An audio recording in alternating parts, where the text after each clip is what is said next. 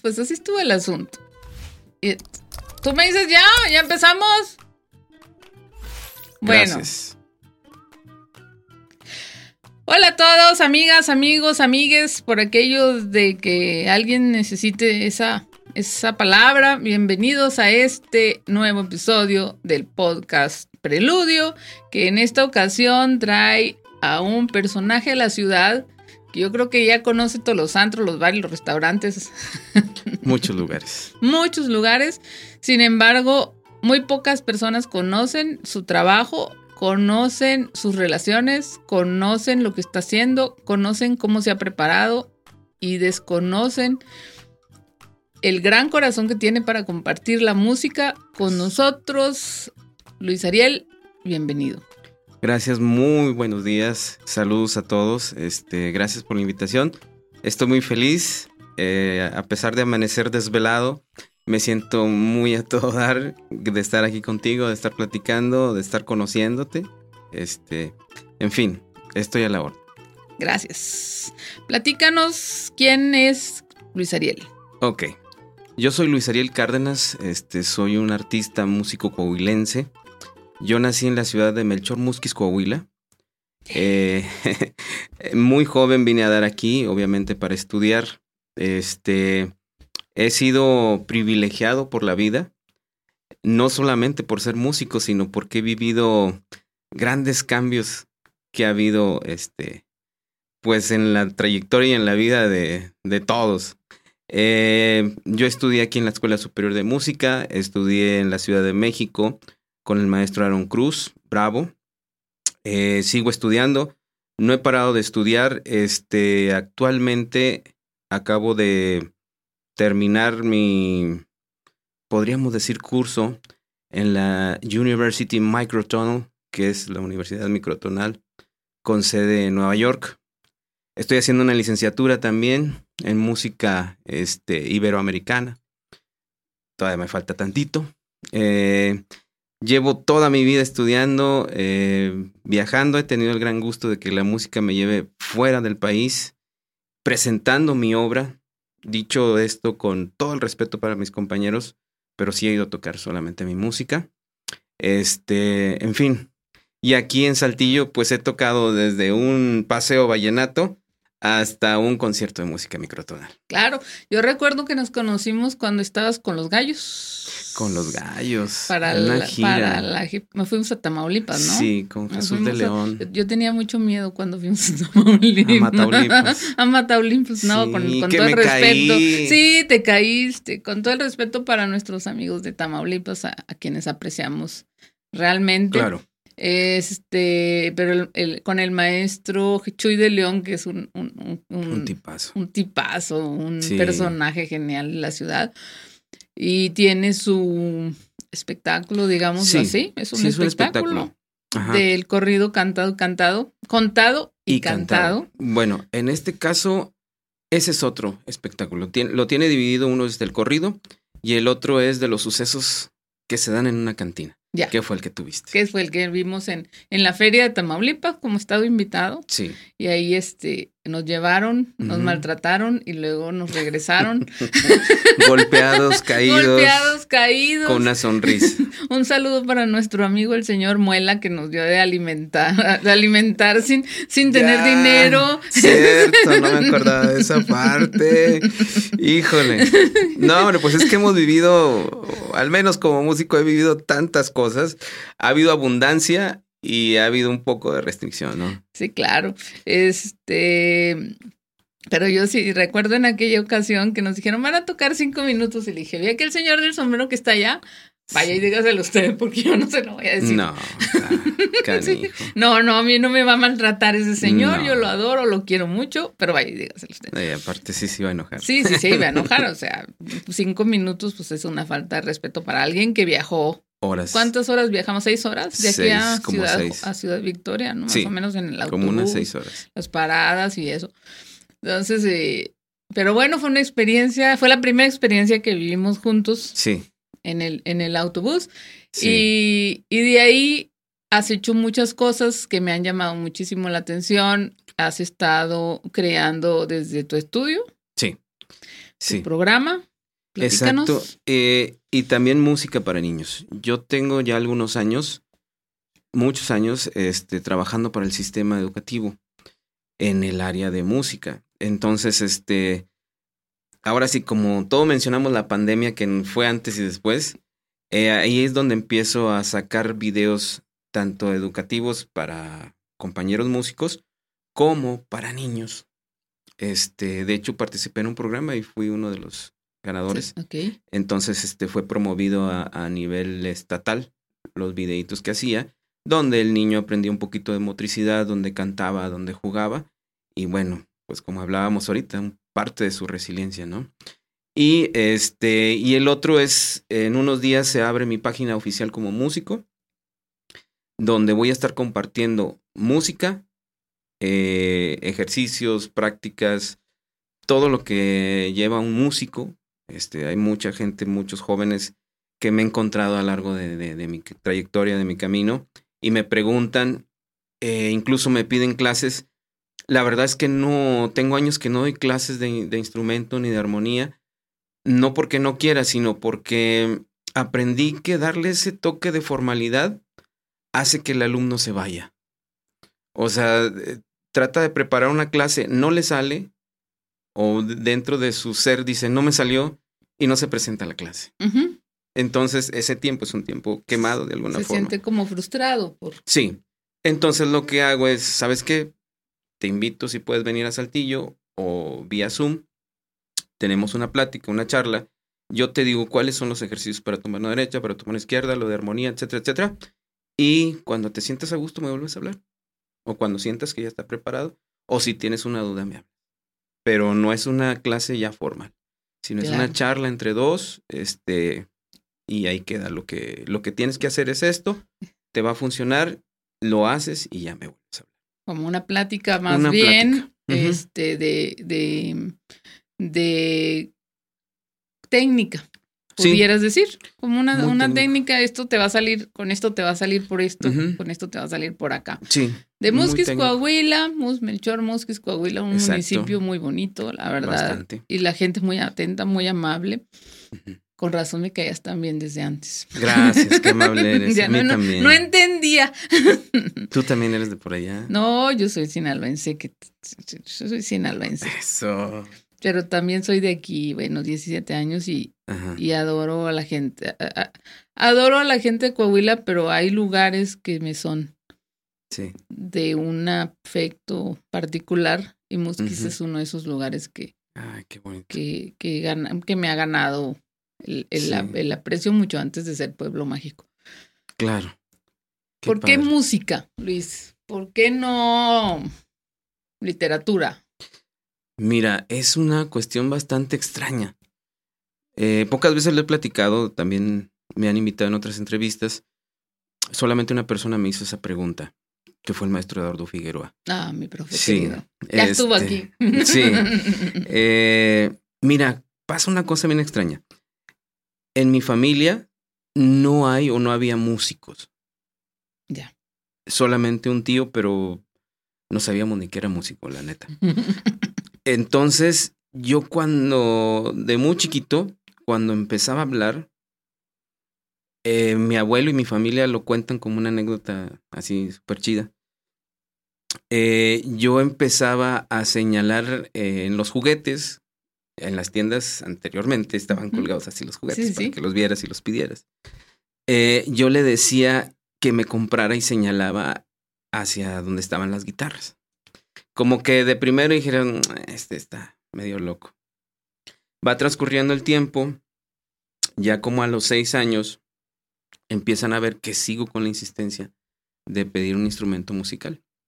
Ya no más era la guitarra, sino había tecladitos y cosas así. Entonces empiezan a, comprarme instrumentitos de esos de ocho notitas y cosas así. Y empiezo yo a adquirir el interés hacia la música. No solamente hacia un instrumento, sino hacia la música en general. Hasta que un día, un tío mío tomaba clases de guitarra. ya. No le gustó, no sé qué pasó, llegó y colgó su, su guitarra en la pared como se usaba en aquellos Y entonces. se apagó. Sí, pero yo tuve la curiosidad de saber qué es lo que estaba pasando. Entonces yo agarré la guitarra y él también tenía un cuadernito donde hacía dibujos, o sea, donde ponía lo que le llamaban las pisadas, que eran los acordes, y yo lo tomé y empecé este, a sacarle los sonidos. Entonces, este, llegó un momento en que dominé eso que tenía él escrito, que se llamaban los círculos, y, y nadie me veía hasta que un día ya me ven y, oye, pues, ¿qué está pasando, no? Entonces le dije, no, pues, me gusta esto, así, así. El problema fue el afinar la guitarra, porque no, no existía un celular que te dijera, oh, aquí está la... Claro. No había un tutorial. No había un tutorial. Entonces, este, pues como que hacía, no sé, a mi oído como que lo oyera clarito, ya, a partir de ahí empezaba a afinar un instrumento. Y así me la, me la llevé hasta que vine aquí a Saltillo un poquito antes de los 18 años y ya empecé a estudiar formalmente en la escuela de música. Y de ahí no, no he parado porque ha sido una de estudio y de preparación, pero constante. Aparte estamos hablando de más de 20 años, o sea, entonces todavía el Internet estaba a punto de surgir, mas no había surgido, eh, o sea, vaya, no estaba al alcance de todos. Entonces tenías que ir a buscar eh, partituras a Monterrey, a la Ciudad de México. Eh, si tenías un amigo, llámale por teléfono. Y, Pero ya teníamos el Festival de Guitarra. Exactamente. de ahí, ahí creció todo. Digo, no sé, hace 20 años no estaba yo aquí, pero es el único lugar donde yo he visto que traen cuestiones especializadas para guitarra. Sí, sí, sí, sí. No, no he ido a las tiendas que hay ahora, ¿no? Pero, pero sobre guitarra, sobre todo sobre cuerdas. Exacto. Y traían una como tipo exposición de, de muchas partituras y libros. sí, sí, sí, estaba muy interesante. Pero vaya, era una vez al año. Sí. O sea, tú tenías que buscarle, igual con los maestros. O sea, no, ahorita es más fácil de que tú contactes a un maestro en Ucrania, por ejemplo, o en algún país, con que domines el inglés y él también, ya lo hicimos. Pero en aquel entonces no, o sea, yo tuve que buscar a quien fue mi maestro de bajo, bajista y contrabajista, contactarlo, ir a la Ciudad de México, invertir. Invertir. Este, tanto en ir, venir, comidas, hospedajes, y estuve yendo por mucho tiempo. Y, y, ahí va la siguiente pregunta, porque entraste a la escuela de música para guitarra. Sí, porque no había contrabajo.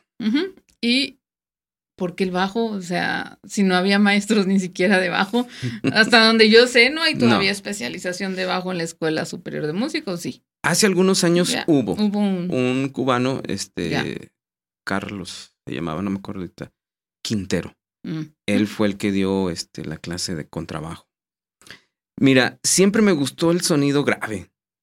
Siempre. Este, en la casa no había músicos, pero sí había muchos, este, vaya, había muchos discos eh, donde mis tíos escuchaban determinado tipo de música, mi mamá, eh, todos tenían sus gustos. Y teníamos discos. Incluso había hasta de Cricri. Claro. nunca faltaba. Era un, sí, básico, sí, era Entonces, este, me llamaba mucho la atención el sonido grave. Siempre, siempre me llamó la atención el sonido grave. Pero no existía quien me enseñara. Entonces, cuando vengo a la escuela de música, me dicen, sí, nada más hay de guitarra, de violín, de piano, bla, bla, bla, bla, bla. No, pues la guitarra no era lo más cercano. Y le eché ganas, o sea, créeme que estudié y... Pues, lo intentaste, lo intentaste. Sí, sí salió, yo creo que sí, sí quedó, no sí quedé fui Guitarrista, sí, fui, guitarrista. Pero en una ocasión vienen aquí a Saltillo Aarón Cruz, eh, Giovanni Figueroa y Héctor Infanzón. Ya, Héctor Infanzón. Sí. Y este, yo me quedo hasta el final. Y me em, empiezo a, a platicar con Aarón. Y era una genialidad. Entonces me dice, pues cuando quieras ir a la ciudad, yo te espero. Este, y pues te doy una clase o las clases que sean necesarias. Pero tienes que conocer de música. Y me empieza a hablar él de compositores y de músicos, sobre todo bajistas. Pues no sabía yo nada de ellos.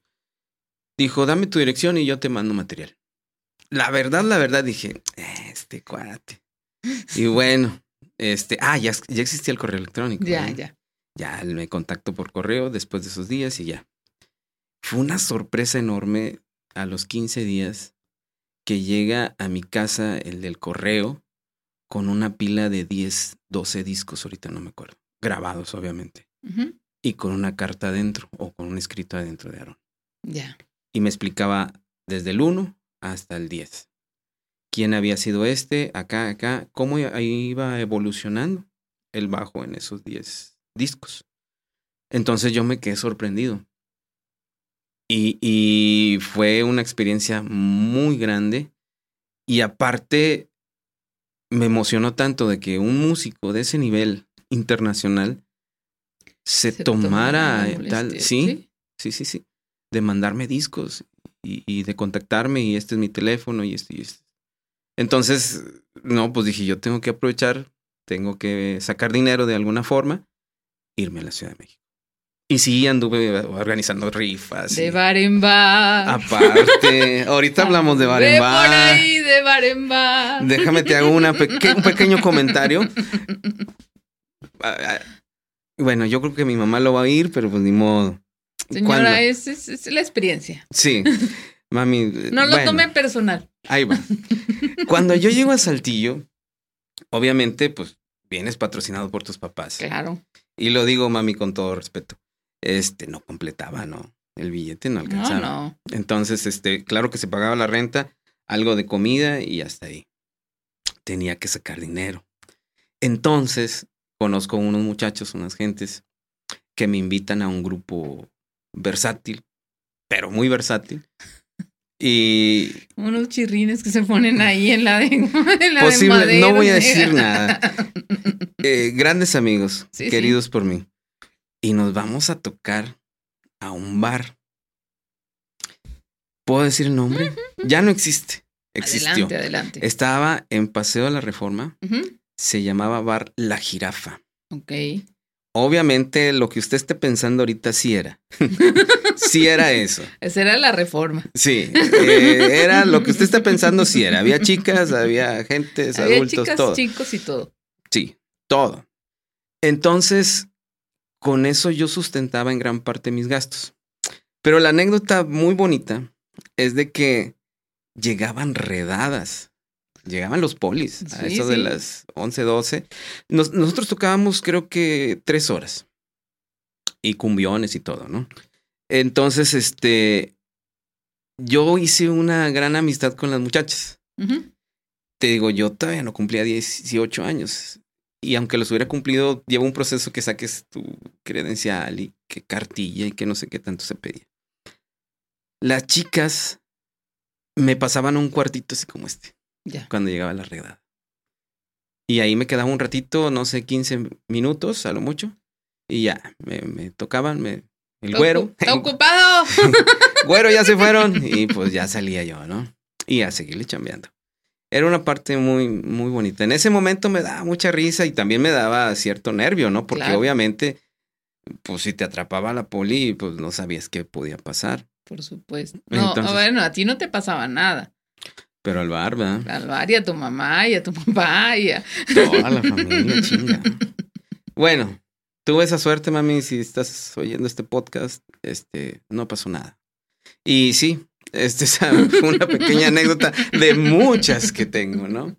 Y bueno, pues me fui a estudiar a la Ciudad de México, vine, estuve yendo y viniendo. Obviamente no me quedé, este, por la situación del billete.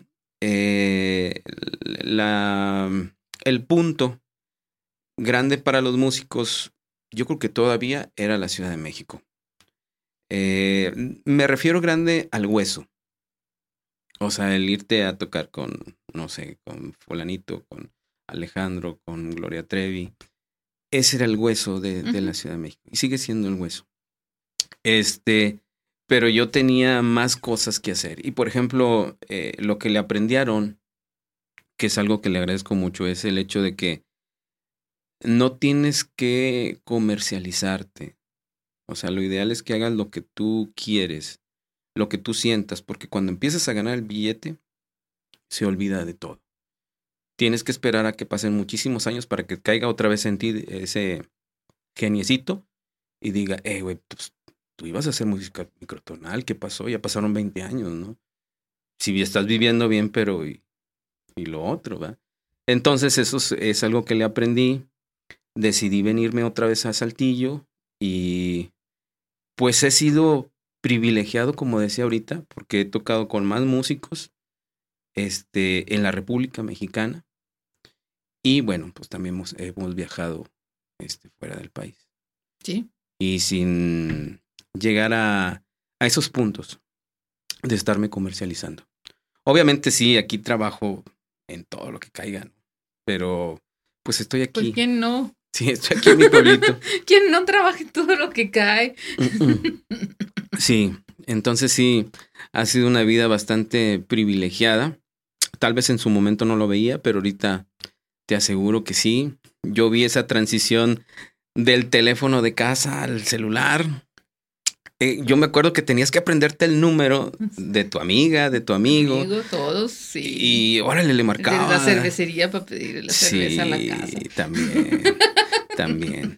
Bueno, en mi caso, como éramos estudiantes, este, nosotros teníamos otros, otros contactos. Pero también llegaba a la casa, ¿no? Sí, sí, sí. Este, y me tocó vivir eso, me tocó vivir el internet. Este, ¿qué más? Uy, un chorro, un chorro de cosas. Cambios eh, bruscos en el mundo. Me ha tocado vivirlos, por eso te digo que soy, me siento muy privilegiado de haber pertenecido a esta época. Sí, y ahora, y ahora trabajar con niños, También. que no es, no, pareciera, pero no es sencillo. No, no es nada sencillo. Eh, no es nada sencillo porque no hay nada escrito. Si hay escritores que han, válgame la redundancia, escrito acerca de niños y acerca de música para niños. Profe Lalo, aquí le andamos hablando. Sí, sí, hemos tenido muy buenas charlas. Sí, digo, porque a lo que voy es, él tiene facilidad de escribir. Sí. Sí. Bueno, me refiero a escritura eh, desde el punto de vista, de música. no, de, de, de formas de enseñanza, de qué enseñar. A eso me refiero. Ha habido muy pocos tratados, ha habido muy poca gente que ha escrito y lo hacen desde su punto de vista, desde también desde su entorno social. Muchos son gringos. Obviamente el niño gringo no es el mismo que el niño mexicano, este, de otros países. Pero realmente, eh, al menos cuando yo inicié, era muy poco lo que se sabía dentro de la enseñanza musical de los niños. A través de la experiencia, ahorita a estas alturas, pues ya yo aporto lo que yo considero que me ha llevado precisamente el camino de la experiencia. Obviamente cumpliendo o tratando de cumplir con los objetivos que te pide la Secretaría, ¿no? Que ha sido cambiado por cada sexenio y a mitad de sexenio cambian los rubros, cambian la forma de, de enseñanza, de lo que debes de enseñar. Yo a veces pienso que me da la impresión de que obviamente los que los hacen son gente muy preparada, igual con A mí me da la- doctorados. A mí me da la impresión de que no. Bueno, déjame te digo, no lo quise decir así. Con doctorados y todo, pero tal vez su doctorado lo hicieron en Alemania, tal vez su doctorado lo hicieron en Estados Unidos, pero no lo hicieron En en la comunidad, sí, no lo hicieron acá eh, con la gente descendiente de acá de los mayas, no lo hicieron con los de Chihuahua, no lo hicieron con la gente de aquí de Coahuila. en la realidad de cada, de cada, ya no digamos de cada municipio, de cada estado. Exactamente. Si, si, si, si la realidad de los niños del- de las escuelas, del sistema escolar, es tan compleja, tan, es tan diversa, es tan en, en, en el mismo en la misma ciudad, ya no digamos en el mismo municipio. Ahora imagínate preparar material para todo un país que como México tiene características tan diversas Exacto. porque porque pues la realidad es que hay, hay estados más desarrollados que otros económicamente. Entonces, Claro. por lo tanto, y eso impacta en las en la mm, en el desarrollo de la educación de las comunidades, ¿no? Claro. y, y preparar ese material y querer que se utilice para un solo, como uno solo, Como que todos fueran. pues no. Aquí simplemente aquí vas al, a, a la minita Sí. y, y no van a aprender los niños igual que como aprenden, no sé, acá en Mirasierra, O como aprenden acá en, ah, hablando de escuelas públicas sobre todo, ¿no? Este, no sé, en el en el área acá de la del kiosco y esas áreas, porque, porque su realidad, aunque sean escuelas públicas, es completamente diferente. Exactamente. Entonces, por eso te comentaba de que posiblemente sean personas muy preparadas las que lo diseñen, pero no sé si en algún momento de su vida estuvieron frente a grupo. Y no un día, ni dos, ni un mes, o sea, tienes que estar un par de años mínimo. Y, y identificar lo que tú dices, o sea, el niño de esta zona no es igual que esta. No. Hay muchos cambios en él. El entorno social, lo que vive, lo que le pasa. sí. muchas veces lo que el simple hecho de que los niños llegan a la escuela sin comer porque no tienen. Sí. Eh, eh, ya, ya con eso varía, hay, hay una variante. Sí. Y aparte de eso, pasan más cosas en la educación. También te enfrentas a papás que, como tú dices, bueno, pues el niño llega sin almorzar o sin lonche, pero también llega de que el papá le dio una golpiza, ¿no? También. O que le puso una regañada de aquellas porque se cayó cualquier cosita. y también tenemos una situación en muchos estados, en todos los estados diría yo, pero, pero hay estados en que es más, gran, más grave que en otros de la migración del padre. También. Sí, sí, sí. En la misma ciudad.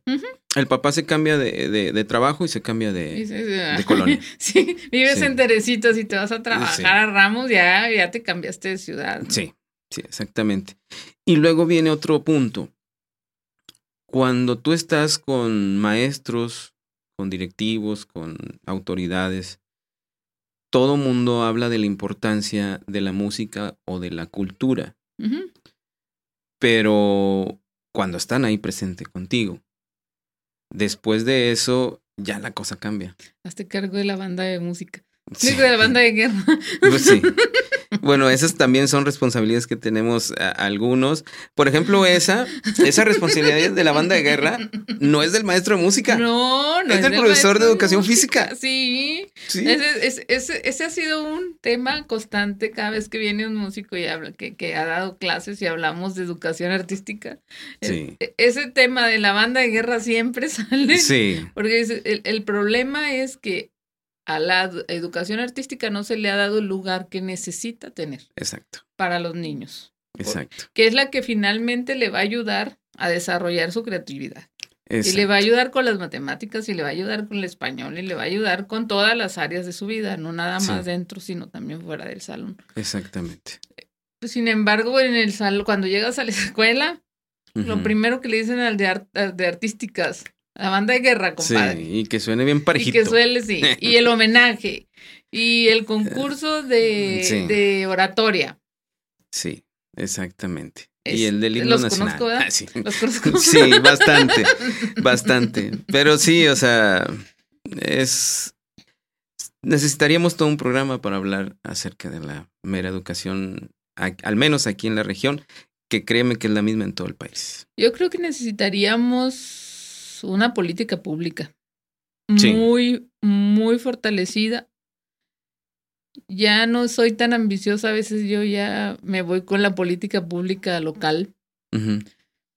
en el sentido de mm, que entendamos ese aspecto de la educación de la, eh, en, el, en las artes como parte del, del proceso cerebral en esa edad tan temprana de los niños, ¿no? Claro. Que, que es cuando van a tener una oportunidad única de que, de que el entendimiento artístico les permita, les permita seguir siendo, seguir siendo creativos para tomar decisiones en el resto de su vida. Exactamente, es una parte importantísima. porque ya cuando lleguen a secundaria ya no va a ser igual que es cuando ya se establece un poquito más el tema del arte y, ya tienes un maestro de música asignado. Digo, que la mayoría de la, de las escuelas. No sé ahora, en mis épocas era flauta, era flauta o flauta. Todos, nos tocó la flauta. A todos nos tocó la flauta, Y, la flauta y el cóndor pasa de cajón. Sí, o la de la de Beethoven, ¿cuál era? Este, el himno a la alegría. El himno a la alegría, sí, como no. Y en los tres años te la aventabas. sí, era tremendo, ¿no? Eh, es lo mismo, o sea, no hay una metodología de enseñanza. Y antes estaba peor porque agarraban a alguien que tocaba un instrumento. o que estaba en el coro de la iglesia tal, o en la rondalla tal. Y ese tipo de cosas, sí, bueno, pero aparte pueden dañar a una persona. Yo platicaba una vez este, con un cantante muy bueno y, y me dice, bueno, es que hay gente que se anima a dar clases porque... Cree que sabe. Dice, pero puede dañar la, la, voz de una persona.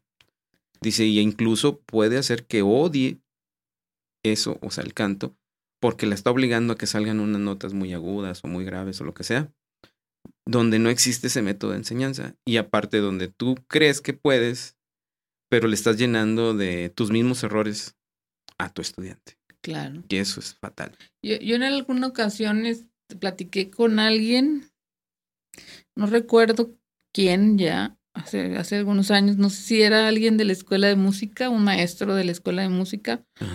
Era alguien dedicado ya a nivel profesional a la enseñanza de las artes. Y me decía que en muchas ocasiones preferían que llegara a la escuela de música alguien que ni siquiera hubiera ido a la Casa de la Cultura. En serio, sí.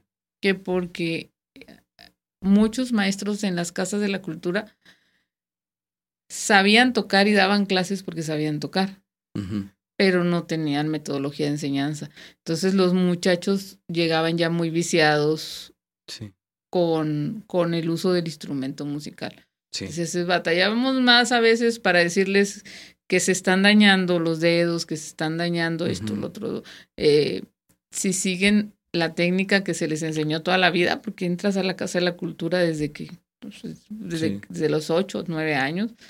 Y ya cuando llega a la escuela de música, dice, ya viene como con esas manías de, de usar el instrumento de una manera. Sí. Sí, es que ahí tienen, bueno, y pasa también en las escuelas, tienen un, un objetivo de decir, este, a los tres meses tiene que tocar tres canciones, o tres preludios, o no sé, algo así. Como, como sea. Pero que los toque, que se suba ahí, que lo vea el papá. No. ¿Verdad? Eso pasa. Sí, sí, sí, sí. O sea, eso pasa. Lo que necesito es que lo vea el papá, que sí está tocando como, como sea. Que está funcionando. Sí. Si quieres con un solo dedo que esté haciéndole así, no, no pasa nada. Pero que toque la pieza tal. Ese es el objetivo. Que el cabo el papá no sabe que realmente se equivocó. Exactamente. Entonces ya cuando se enfrenta a una escuela donde te corrigen la técnica y todo, ahí es donde batallas porque ya traes una serie de errores o horrores y llegas ahí, no, es que a mí me enseñaron que así y luego viene la otra parte donde tú mismo te antepones a lo nuevo y en fin, es una lucha. Sí, muy difícil. Eh, eh, eh, cuando estábamos con la pandemia, en una ocasión mi hija quería, le dio por decir, quiero estudiar guitarra. Ella está en un colegio y dan Mm, hay un ensamble de música y puedes tomar el instrumento que quieras y unirte. Eh, y bueno, después de cierto tiempo, ya puedes unirte al ensamble musical. Sí. Yo quiero tocar guitarra. Eh, y se puso muy necia, tenía seis años la huerca, cabrón. Este, y ella, es muy necia, ella nació necio, siempre ha sido necia. Y entonces estábamos platicando, el maestro Martinillo Madrigal. Sí. Y, y le digo, maestro, Ana Paula quiere, fue, fue el año pasado, porque pensábamos regalarle la guitarra de Navidad. Pues que Ana Paula quiere, quiere tocar guitarra y está muy necia, o sea, ya tiene, ya tiene semanas insistiendo en ese tema. y, lo primerito que preguntó, lo primerito es, ¿es derecha o es zurda? Para tocar la guitarra, porque para escribir puede ser derecha, pero para tocar la guitarra puede ser zurda. A ver, y ya hicimos videollamada con una guitarrita que ella tenía de, esas de juguete de la feria y ya se da cuenta que es zurda. Órale. Entonces, mira, ya, vi, ya viste que no, que no este, Sí, sí, sí. Que, que ella usa la mano zurda para tocar sus, o sea, a ella le llama más La atención. tocar con la mano izquierda. Sí, sí, sí. Es muy importante. Es muy importante. Y porque fíjate, es la pues, habilidad de los dedos. Exacto, y, te lo está diciendo Martín Madrigal. Me lo está diciendo Martín Madrigal. Pero lo primerito que me preguntó, cuando el niño estaba más chiquito, cuando Rafa estaba más chiquito, le hablo yo al profe, pues, obviamente yo, mamá culturosa, preocupada, señores no, como me dijeron el otro día. Saludos a los que me dicen señores no. Este, le, le hablo al profe, al profe Lalo, es de ah, ahí al SEM, para preguntarle qué podía hacer para que el niño tocara un instrumento, pero no imponérselo, Claro.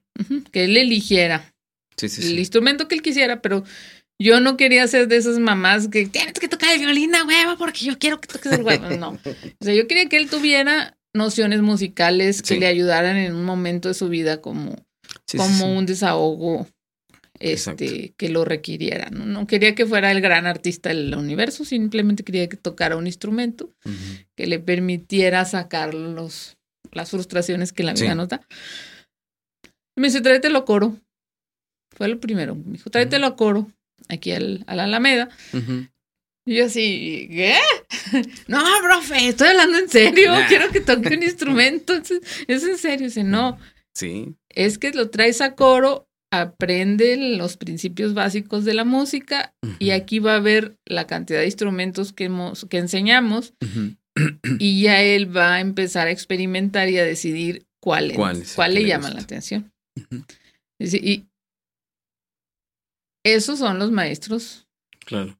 que, que te dan una lógica, Que realmente sabe. que realmente saben Sí. eh, qué es lo que debe decidir, ¿no? Un niño que no sabe, porque como tú, pues a ti sí te llamó la atención la guitarra de inmediato, sí. pero a muchos niños que no tienen como un, como al alcance estos, estos, estos temas, o que sus mamás no le siguen el rollo como la tuya, Sí. o que el tío no, no apaga la guitarra por ahí No la deja una- ahí parada en la una pared.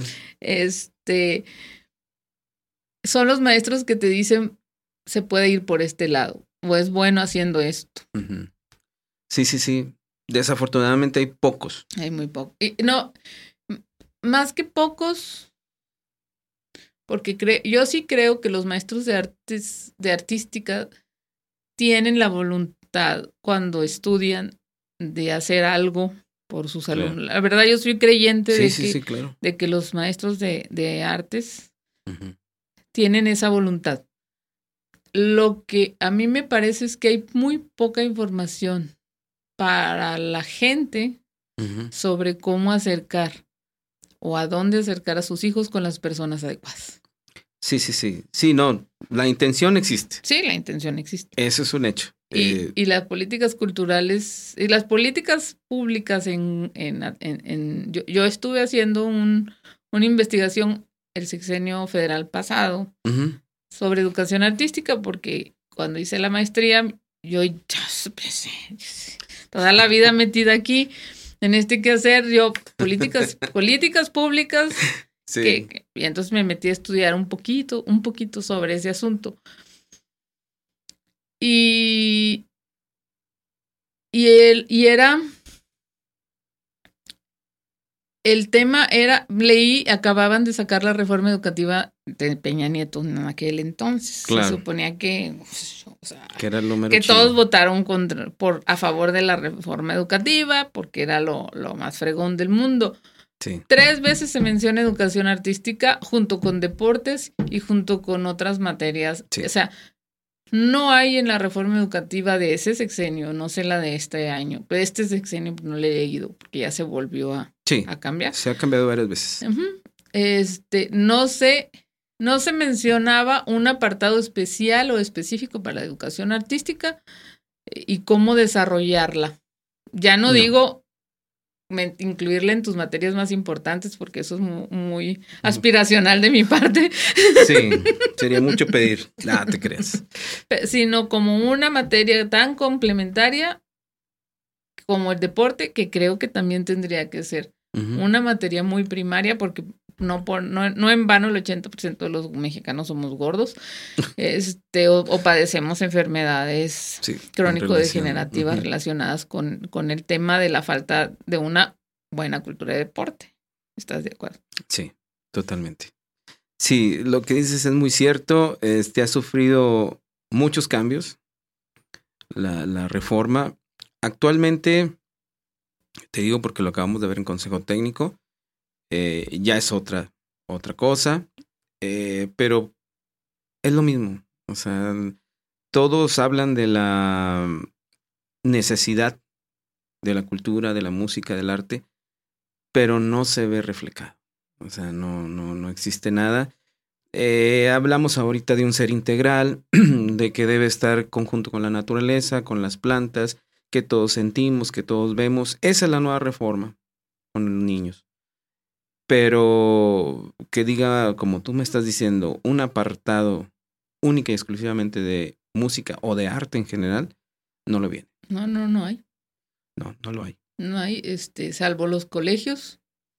Y precisamente pienso yo que muchas veces para que el papá vea que el niño participa en el festival, y pues lo sí vuelve a escribir el año que entra ahí, ¿no? Sí, sí, sí. Es una... Eh, o, o, sí, tal vez como una herramienta, pero porque al final del día el colegio pues te cobra y, y te da esa, esa opción como un extra de lo que el colegio te puede dar. Y aparte es lo mismo, o sea, lo que decía ahorita, el papá, porque yo soy papá, se siente orgulloso si tú ves a tu niño tocando una guitarra o cantando, bailando, o sea... En el escenario. En el escenario. Te sientes muy orgulloso y privilegiado sin saber realmente qué es lo que está pasando. Sí, te voy a contar una, una bueno, a ver. Te, voy, te voy a contar una anécdota del profe Lalo, que mm. creo que no conta, no, creo que no la contamos el día que vino. Él dio un, iba a ir a dar un taller de actualización para coros de Ciudad Acuña. Okay. En el papel se veía bien chingón. Bien bonito, sí. Es que los coros de todo el estado están desfasados, no están usando las nuevas tecnologías, este, el uso de, los materiales, cómo hacerse de nuevos, bla, bla. Nosotros así, ya bien chingones acá, pensando, planeando, ¿no? Con madre.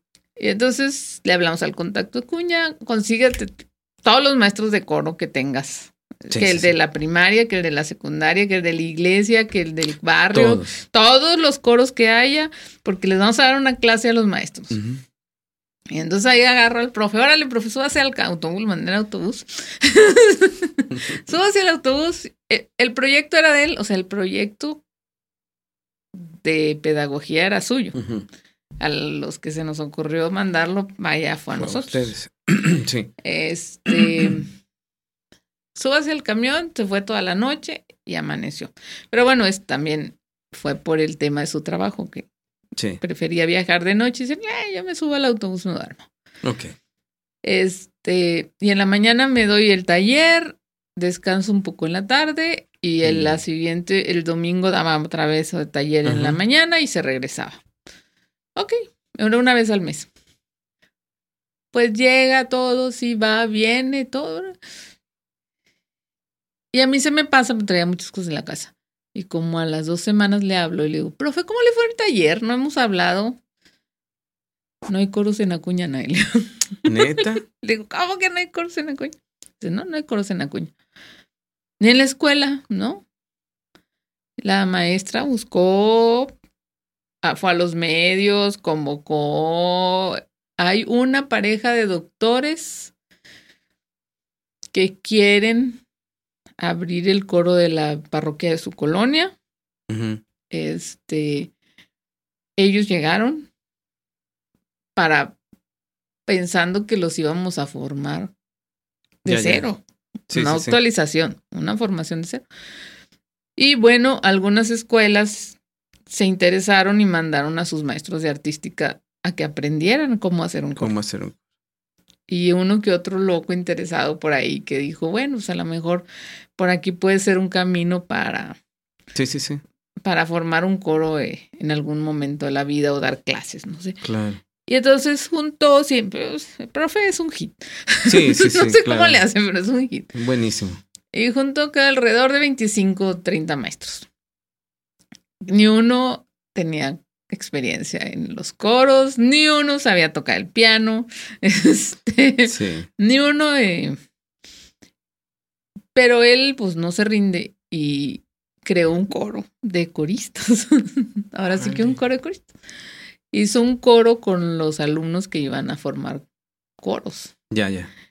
Entonces les dio dos vertientes. Primero los formó Ajá. como cantantes de coro Sí, y la otro lo formó como formadores de coro.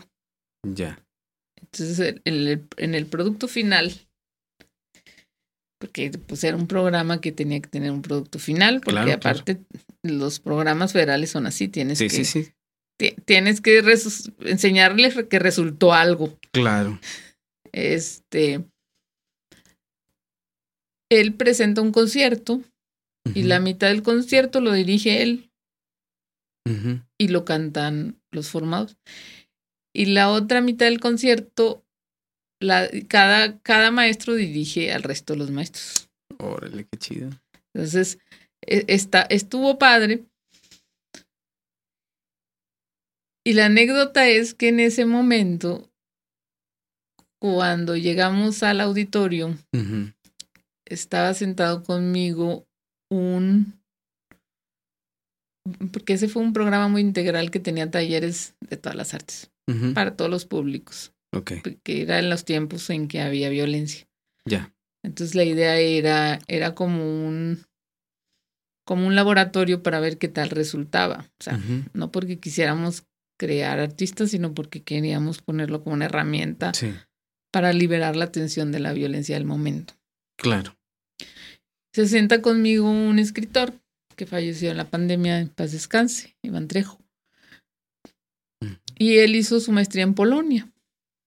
Y entonces el profe empieza tocando, ca- empiezan los, los alumnos del profe este, cantando una canción en alemán. Órale, qué loco. Porque era Navidad. Aparte, Aparte el final del Navidad. proyecto terminaba, no era Navidad, Navidad, sino que terminaba en época decembrina. Sí, sí, sí. Entonces, Muy cerca Sí, de- muy cerca. Y entonces les pones ciertas canciones sí, sí. navideñas. Y empiezan a cantar en alemán. Qué loco. Y me dice Iván, oye, ¿quién les enseñó alemán a todos, tus- a todos estos? ¿A poco, a poco hay comunidad alemana aquí o- o por qué? Le digo, no tengo idea, güey. Pues Este, no claro, sé. sí. No, no tengo idea, le dije, pero pues ahorita que baje el maestro, le pregunta. Y ya, este, bájalo, pre- los presento todo. Y dice, oiga, maestro, me admira mucho porque ¿cómo, los, cómo le hizo para que cantaran un Mm. alemán y se entendiera? Claro. El profe voltea y le dice, ¿tú de dónde eres? Primero que nada, ¿quién eres? Así. Sí, dijo, es que, no, le dijo, es que yo hice mi maestría en Polonia y hice un poco de alemán. Sí. Los entendí muy bien. Dijo, te voy a decir un secreto. Ellos no querían cantar esas canciones porque no les entendían y no sabían cómo pronunciarlas. Claro. Y yo les dije, no se preocupen, nadie en el público sale alemán, sabe alemán. Ándale. Nadie les va a entender. Ustedes láncense cantando. Con nadie ganas. va a saber que está mal Sí, porque la gente lo que quiere es que haya armonía en la canción. La gente lo Sí, que sí, sí. quiere es que esto, esto- este, pero nunca pensé que sí iba a Que haber, realmente sí iba a haber una persona. Entonces ensayó con ellos tanto, ensayaban ellos porque ellos, el profe nomás iba una vez al mes, pero el resto del mes ellos se, se reunían a ensayar. Entonces ensayaron tanto, le pusieron tantas ganas sí. que les salió perfecto el alemán. Al 100, híjole, qué chido. No, sí, yo también tengo algunas anécdotas con el buen Lalo. Este, eh, dentro de la necesidad o de la urgencia de buscar cómo enseñar y qué enseñar, eh, yo me acerqué con Lalo, pero en lo de educación especial. Ya. Entonces, este, yo iba, pues no sé si una o dos veces a la semana y tocaba algunas piececitas arriba. de, sí, de dos minutos eh, con el puro bajo. Porque yo leí y le presenté el escrito que los sonidos graves estimulaban mucho las cuestiones del corazón Ya. y algo también en su cerebrito y todo eso. Entonces yo iba, eh, se trataba de que ellos escucharan y su papá, su mamá, que siempre los acompañaba, estuviera un poco relajando esta parte o así. Y, y sí funcionó porque los niños en algún momento volteaban y, y decían, señalaban hacia el instrumento, ¿no? Entonces, Lalo incluso hizo un libro con Sí, un sí. CD. Y yo salgo ahí. y luego le, este, me regala Lalo ya el resultado, que era el libro y el disco. Y no me acuerdo cómo estuvo la plática, ya ves. Él en una temporada se rapa. Sí, hay una temporada que se rapa. Sí, una temporada se rapa. No me acuerdo ahorita en cuál, pero siempre en esa temporada Eh, se rapa. Era casi, este, yo creo que es como a mediados del año. Ya no tarda en raparse. Bueno, y luego este, estábamos viendo las fotos y todo lo que salía en el disco. eh, sí, en el disco, en el CD room. Y luego dice él, este, o sí, con su voz, ¿verdad? Dice, Su voz y su Sí, dice, no, pues aquí estamos viendo cómo hubo el cambio de mi cabello. Mira, aquí estoy pelón y acá termino con pelo. Yo, "Ah, no, mames". Sí, aquí estamos viendo cómo estoy pelón y acá termino con pelo. Pues fíjate que lo mencionas y a lo mejor puede, puede haber sido que le ayudó esa parte de su vida que cuando tuvo el coro de, de, de niños especiales, porque él tuvo un conato de infarto, que no llegó a ser infarto. Pues, posiblemente tu música le ayudó, porque por ejemplo mi marido y él más o menos se llevan la edad y mi marido sí tuvo un infarto Ah, neta. completo, así, este, absoluto. Af- Afortunadamente todo salió adelante, pero, pero nos llamó mucho la atención que el profe que siempre está así. Bueno, uno lo ve, ¿no? Solo él sabe lo que trae dentro con tanto Claro. alumno, con tanta responsabilidad, Son con su pasión que tiene por Sí. estar investigando, leyendo, ta, ta, ta, ta, ta, y luego que le habla todo el fastidio de los que nos, lo- de los que queremos saber algo y profe, y profe, Sí. y profe. Sí, sí, cierto. Y lo razón. metemos y comprometemos en, en un montón de Y situaciones. siempre accede. Y nunca dice que no. Y luego de Siempre repente le hablas y le digo, bueno, a mí, yo, yo sí, sí, sí abuso de, de, de su persona. Le Digo, Claro. profe, necesito que sea jurado en tal cosa, pero no tengo con qué pagarle, luego se lo pago. Luego, usted confía en mí, nunca le he Sí. quedado de ver. Sí. Está bien, Anaelia, dime de Sí. qué se trata. A ver, vamos a ver. Sí, tremendo, Lalo. Sí, sí, he vivido muchas experiencias. Pues te digo, he sido afortunado en mi vida. He sido afortunado este, ahí en el SEM. He estado, nunca he trabajado para ellos, pero he estado este, Colaborando. colaborando. Y pues me ha ido súper bien. Eh, de hecho, en algún momento también di cursos a nivel estatal, donde él los gestionaba. Era acerca de apreciación musical. Estuve en San Buena, en Ciudad Frontera, Coahuila, eh, acá en San Antonio de las Alazanas, otro pueblo, no me acuerdo ahorita dónde. Estuve llevando un curso de apreciación, que también se transformó porque era propiamente apreciación, nada más de que conociera de los principios a cierta época de la música. Obviamente era música de concierto, ¿sí? Pero cuando llego a dar el curso, en cada uno de estos pueblitos van muchos niños o adolescentes casi. Y ya les presento lo que vamos a dar y se me quedan viendo y como que entre ellos también se quedan viendo así muy despistadamente. Y luego se me ocurre preguntar, eh, ¿tú qué quieres? ¿Qué, ¿Cuál crees que es el objetivo? No sé qué. Y empiezan a decirme, es que, profe, yo pensé que veníamos a aprender guitarra. Ya. Entonces, era un curso de dos horas. Le dije, ¿sabes qué? Si tú me cumples la primera hora viendo y escuchando esto que te traigo, la segunda hora yo les doy guitarra. Ah, qué lindo. Sí, y así me la llevé. Y luego te, te topas con cosas bien padres porque dice uno de ellos, profe, es que yo quiero tocar guitarra, pero así que, que suene el bajo, que suene la- la- lo que se canta. Sí. O sea, lo que querían era armar propiamente el contrapunto, ¿no? Sí, cómo no. Y empecé a dejar ejercicios, empecé a dejar canciones. Entonces, negocié esa parte, ¿no? Lo mismo pasó en San Antonio. En todos lados eh, eh, tenían la idea de que iban a aprender a tocar guitarra, más que un curso de apreciación. Ya. Entonces, pues tienes que negociarlo, ¿no? Si la primera hora me escuchas, ves el video y la segunda hora yo te escucho a ti y hacemos algo. Hicimos unos pequeños ensambles también de, eh, de orquestita de guitarra, nada más una piececita, fue lo que alcanzamos a ver porque el curso duró como dos meses, pero también nada más era sábados. Los una sábados, sí, sábados y domingos creo. Pero dejas esa semilla, ¿no?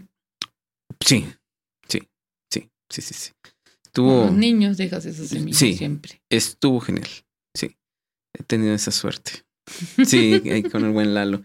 Y bueno, y he hecho más cosas también. Este, tengo la fortuna de que se acerquen, o se acercan al final de un concierto jóvenes, a veces no tan jóvenes, eh, y preguntan eh, qué es lo que hiciste, cómo lo hiciste.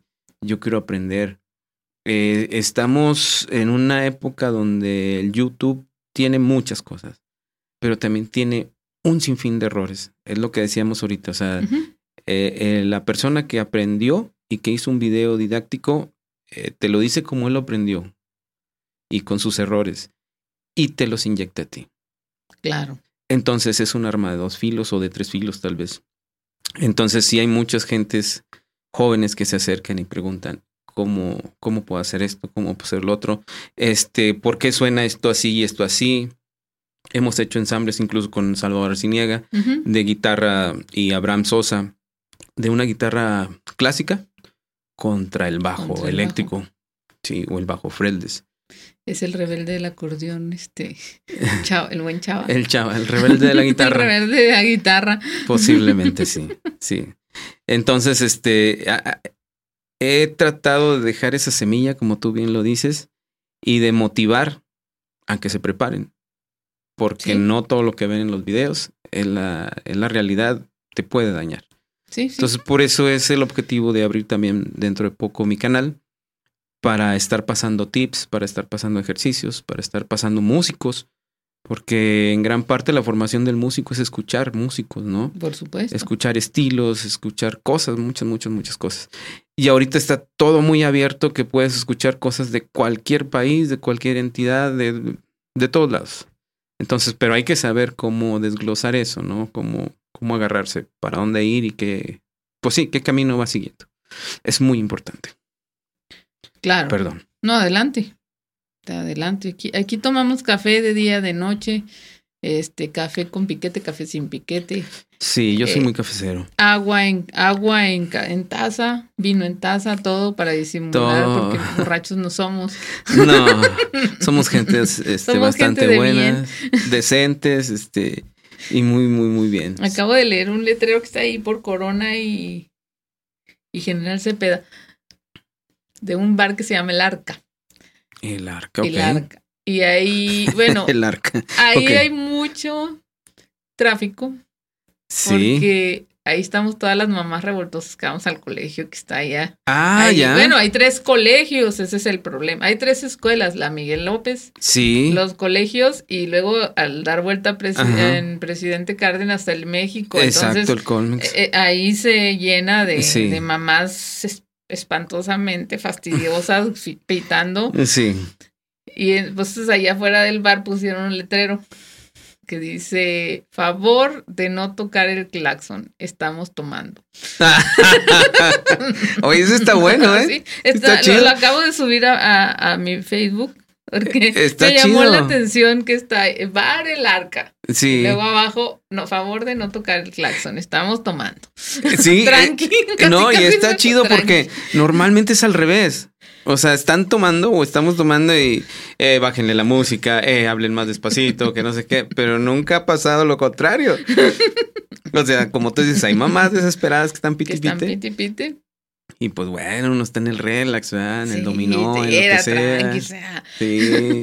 No es nada malo, señores, es No, normal. es, es- es lo que haríamos en casa en una reunión de amigos, nada más que y pues, con este calor. ah, sí, No manches. sí, es un se servicio requiere. que se necesita para la ciudad. Sí.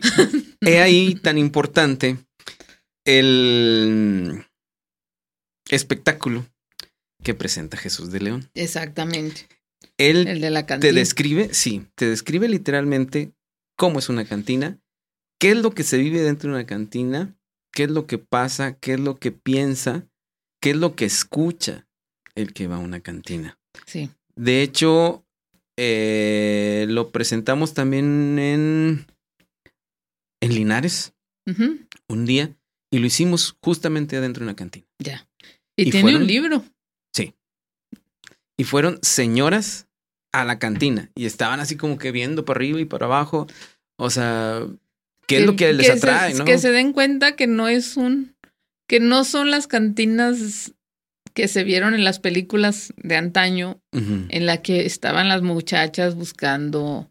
buscando acompañar a los maridos, bueno, al- al- a los parroquianos. Sí, Este, sino que es un lugar de meramente esparcimiento y de. y- exactamente. Eh, Como bien relata ahí, te vas a olvidar un tanto de la casa, este, y trabajo. recargarte, ¿no? De pilas con tus pilas, este, y vives muchas cosas, escuchas historias que te tiene que contar alguien más, o del fuereño que llega de pasada y cuenta alguna anécdota que vivió. En fin, o sea, la cantina no es el lugar propiamente malo. Obviamente pasan, pueden pasar muchas cosas, pero en su esencia, ese es el lugar. Incluso ahí cita en un punto y dice, no entiendo por qué las señoras no entienden que también huele a miados. o sea, o sea, pues Obvio. sí, estás este, con más gente, ¿no? Bueno, hay que considerar también que la cantina es un lugar donde la música regional tiene lugar También, muy presente. sí, Este, y, y, y que de una u otra manera nos guste, no nos guste, la promueve. Porque a la cantina vas a ir a escuchar música norteña. sí. y Si pones un rock, si hay rockola y pones música de rock, te van a meter. Más, yo creo que ni hay. no debe de haber, no, yo creo que no. Pero si a alguien se le ocurriera, yo creo que ahí lo sacan. Lo todo. sacan a patadas. En, en, en un, en una reunión que tuvimos en Parras, eh, llevábamos a un compañero, no sé si lo conociste, que era el coordinador de Culturas Populares de la Secretaría Federal. Pero, pero, pero era él del- era el coordinador regional. Y era regional porque pertenecía a Durango y a, y a Coahuila. Ya, Coahuila. pero lo ten- es- estaba sentado aquí en con nosotros en la oficina. Ajá. Entonces fuimos a una reunión allá y en la noche pues íbamos a tener, íbamos a cenar juntos, era Sí. el acuerdo. Éramos como seis mujeres y, y dos hombres. Claro. Él y, ot- y otra persona.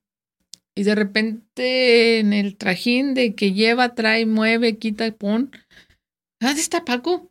¿Y dónde está Paco? Y Paco y Paco se ha haber ido a, a un bar, pues barras, ¿no? De Paco, ¿dónde estás? Aquí enfrente. Que hay enfrente. Se fue a cenar, pues hay otro restaurante. ¿Qué estás? ¿Dónde, güey? Ya aquí estoy buscándote y no te hallo. No, en la esquina.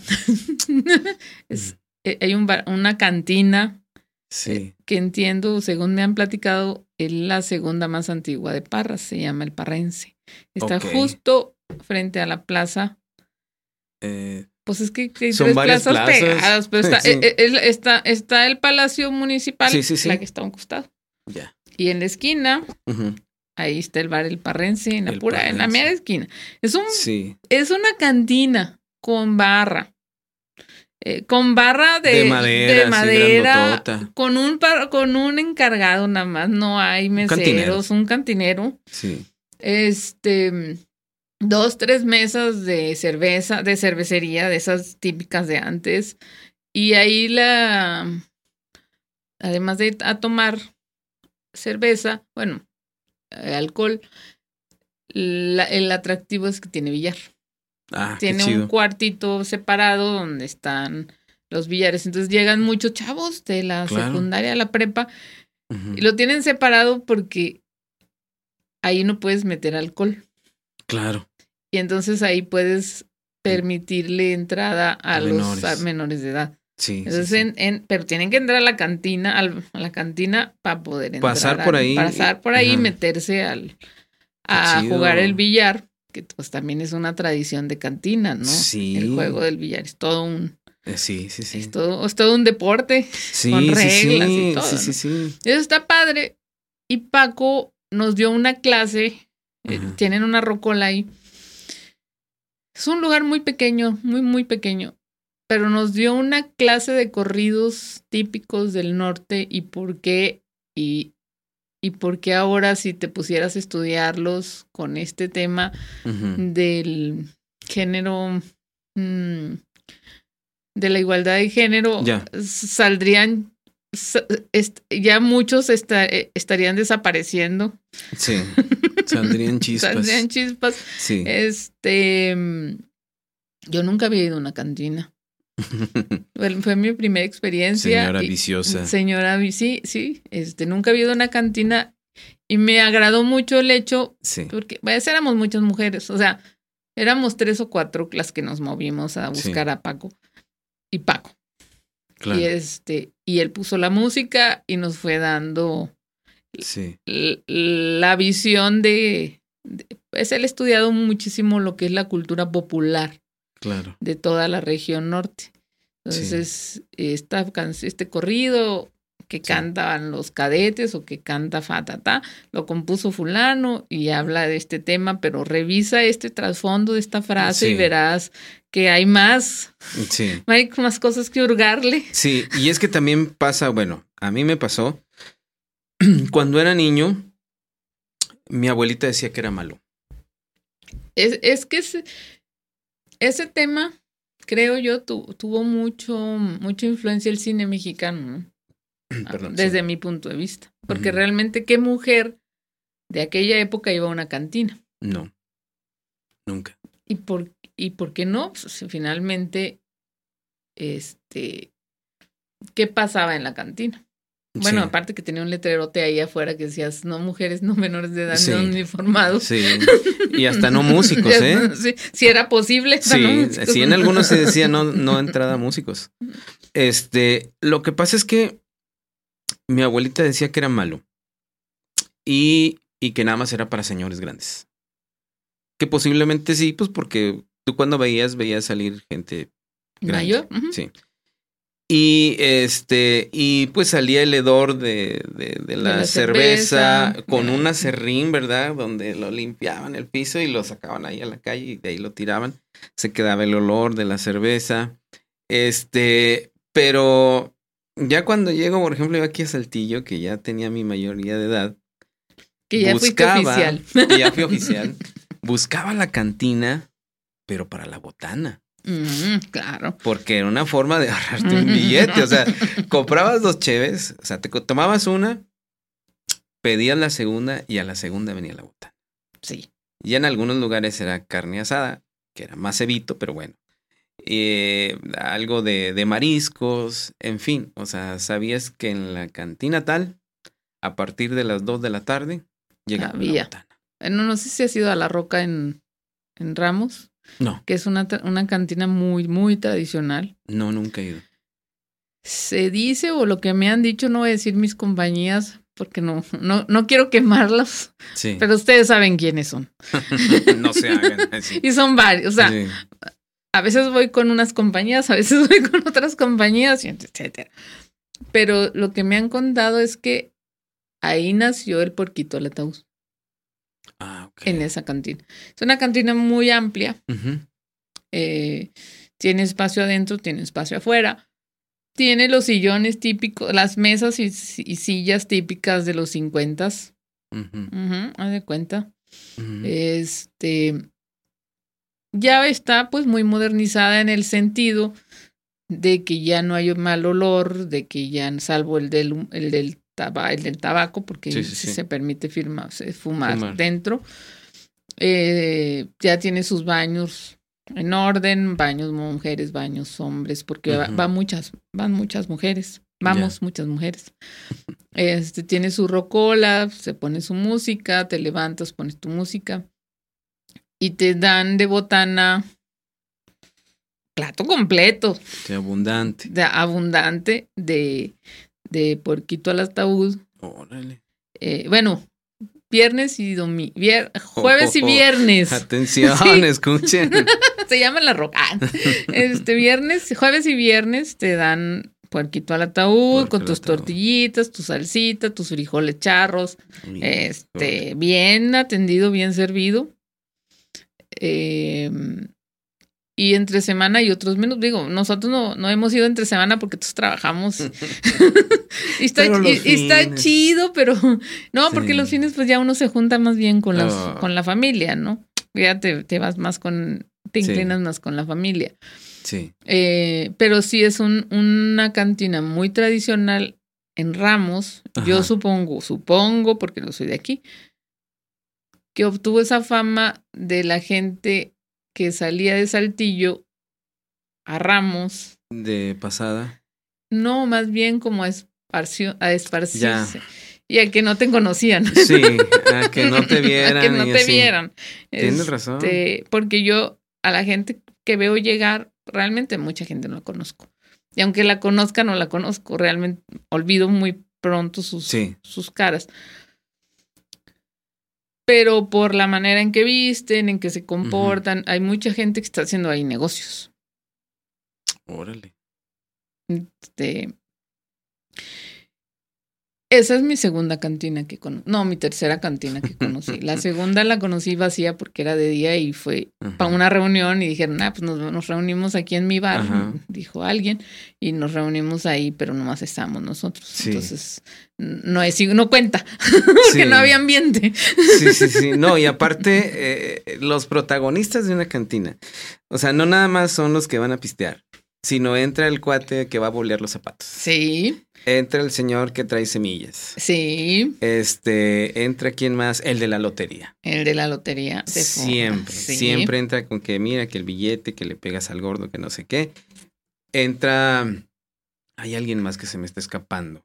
Hay alguien más, hay alguien más, pero son los principales, este, actores dentro de Dentro una de la cantina. Y bueno, obviamente, el cantinero, El cantinero. que, que es, ah, tal como lo ven en las películas, señores, sí está limpiando los vasos y lavando y todo. Sí. Llegas a platicar con él y si en algún momento él ve alguna situación, no sé, de dolor, de angustia, de lo que tú quieras, aparte de escucharte, sí, te dice, la siguiente va por cuenta mía. Anda. Y te pone la otra chévere. Ah, gracias, y ahí estás. Pero tranquilo, mira, todo va a pasar, así, así. Su experiencia de, Sí. de psicólogo cantinero. Sí. ¿Gustas un cigarro? No fumo. Bueno, pues está bien que no fumes, porque y empieza a agarrar otro tema, ¿no? Ok, este, ya te la acabaste, si gustas otra, yo te la invito. No, no, pues ya no pedo, ya, pues ya, tranquilo, ¿no? Bueno, siéntate aquí, este, vamos a seguir platicando. O si ya te quieres ir, este. Antes eran los, los taxis o los sitios. O sea, no era el Uber ni el No, InDrive. no, era, era, era el taxi. Ajá, decía, aquí afuera está don, ¿sabe quién? ¿Quieres que le hable para que te lleve? Seguro a tu casa. Sí, porque era el de confianza. ¿no?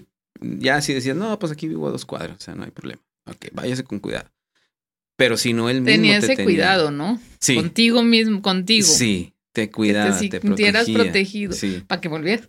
Sí, sí, exactamente. O sea, y de hecho así es. O sea, yo veo que las mujeres van a los salones de belleza o, o contratan a una chica que les corte el pelo, les peine. En su mayoría es por el hecho del trato que recibes de esa persona. De que te escucha, de que platica, de que es amable, de que es esto, que es otro. Pues así es el cantinero, señores. O señoras, perdón. O sea, también era o es una parte importante que te trata bien, que te escucha, que te dice, que te, que te aconseja, que te cuida. Entonces, más o menos, la estilista, o no sé cómo se llame ahora, Sí. y el cantinero tienen algo tienen el mismo en rasgo. común. Bueno, mi, mi cantinero de Parras no me conoce, yo, yo así él. Yo, yo a él sí. Este, ya dijo, esta es la última porque ya tenemos que cerrar. Órale. Ok, sí está Ya bien. son las cuatro, señora. No, a la- creo que en Parras cierran a las dos. Ah, ok. Creo que su horario es a las dos. Entonces dijo, esta va a ser la última porque ya nos toca cerrar. Sí. Ok, está bien. Entonces la mendiga música, la rocola que habíamos puesto, pues no se acababa.